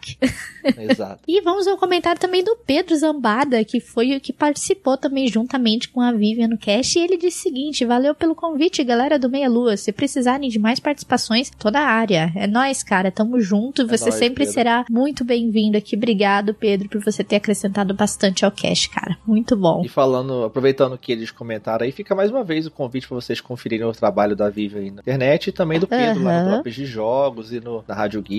E tá bem legal a Rádio Geek lá, a Monique também, que tá aqui com a gente direto, também tá participando lá da Rádio Geek. Muito maneiro o programa deles, escutem lá. Seguindo aqui, o próximo comentário, o Francisco das Chagas, que também tá marcando presença aí, tá direto comentando. Isso aí, cara. É nóis. Tamo junto. Ele falou aqui: "Ó, acho que a realidade aumentada só vai rolar mais pra frente, uns 5 anos. Ainda me parece mais caso das produtoras quererem forçar a realidade aumentada do que será algo realmente incrível. É fascinante, mas ainda tem problemas. Poderia ter um modo de travar a câmera, porque toda vez que vocês viram a cabeça a câmera da direção, fica difícil de mirar em alguns jogos. É, saudade do Costelas, ainda esperando o épico do Gilgamesh e da lendária forma de chamar os e-mails. Verdade, cara. Todos nós sentimos falta, mas ele tá ali aguardando. Ele não tá desativado, ele está aguardando. que- E um dia vocês terão o próximo episódio do Costelas Dromel. Exato. E realmente, às vezes você vira a cabeça. E eu já tenho problema porque eu não posso usar, ó, ter a realidade vir- virtual na minha cara, porque eu tenho Motion Sickness. isso, motion sickness, eu não posso realmente. E uma das reclamações, né, na verdade, do Resident Evil 7, voltando um pouco, uma das reclamações do VR é a questão da mira mesmo. O pessoal tinha bastante dificuldade de mirar. Isso foi uma das reclamações quanto ao VR. É complicado, mas a, você mexer a cabeça e mexer faz parte da imersão. Então Exato. é complicado nesse, nesse caso. Mas a tecnologia tá crescendo, agora Sim. ela veio com mais força e vamos ver o que, que a galera vai trazer aí com a evolução da tecnologia e com os desenvolvedores também tendo novas ideias. As coisas vão se ajustando com o tempo, porque como isso é tudo muito novo, e é meio que teste, vamos dizer assim, entre aspas, coloquem muitas aspas aí, isso é um teste, né, praticamente, e aos poucos essa tecnologia vai evoluindo de uma forma que vai ficar perfeito daqui a algum tempo, a gente não sabe quanto, mas daqui a um tempo a gente pode ter um-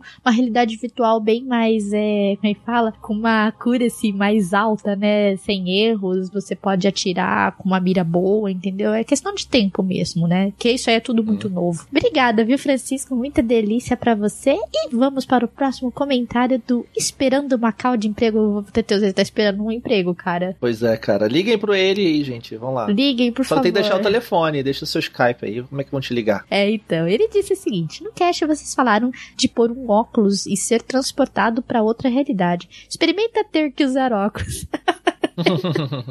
eu sei, cara, eu uso óculos, é triste. É, eu também uso por alguns momentos. É a mesma coisa. Sem óculos é tudo lindo, as pessoas maravilhosas, os homens tudo lindos. Com óculos tu passa direto pra dentro de Raccoon City, até os cachorros ficam iguaizinhos. Experimentem.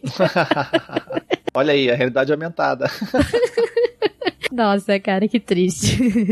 o que move o mundo? O dinheiro? Não, a putaria, realmente, cara. Aí, o que eu falei lá atrás, é isso aí, cara. Ah, só pra constar, a putaria diminuiu quando lançou The Legend of Zelda, deu uma diminuída na putaria.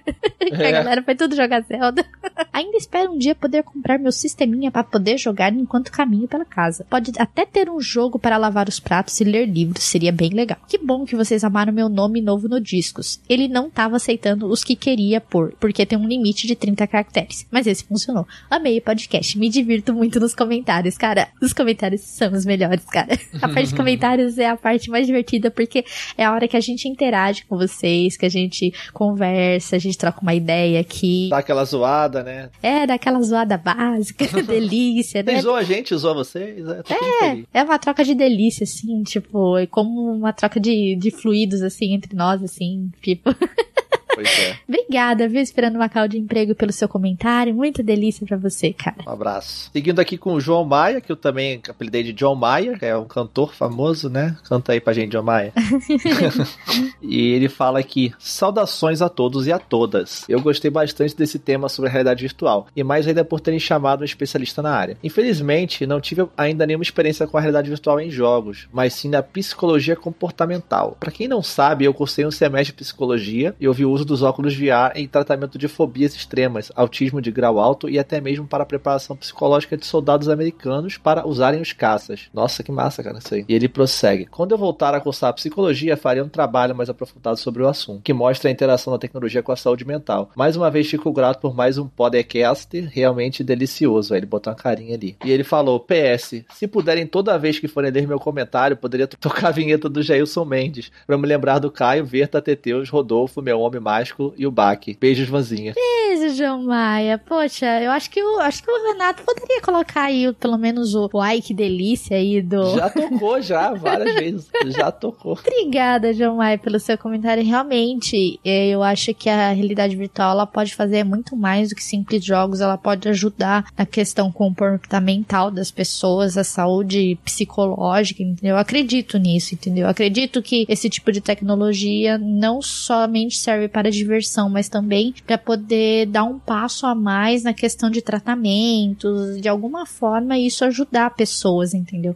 Eu sempre acredito nisso, cara. Exato, a gente falou até lá no outro podcast sobre VR, a gente falou sobre os efeitos do VR também. Até médicos mesmo assim, né, que existem. Cara, existem até coisas de procedimentos cirúrgicos, médicos testarem operações com VR, assim, coisas técnicas de trabalho também. Então, cara, tem muita aplicação mesmo para saúde, para muita coisa legal realmente. Então, a tecnologia não vai vai além dos jogos, de verdade. É muito legal isso. Exatamente. Pega essa ideia aí, faz o seu trabalho. Se quiser, pode até mencionar o cast do Meia Lua aí, tudo, cara. E tamo junto. É nóis, João Maia.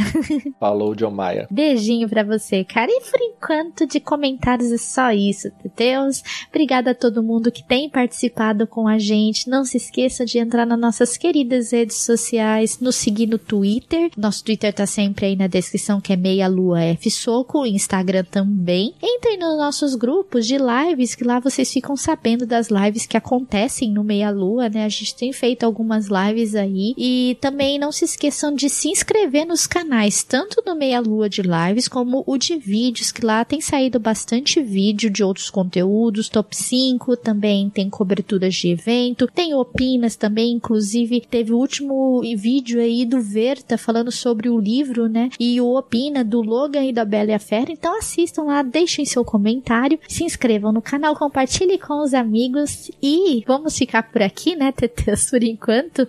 Eu vou aqui vazar rapidamente.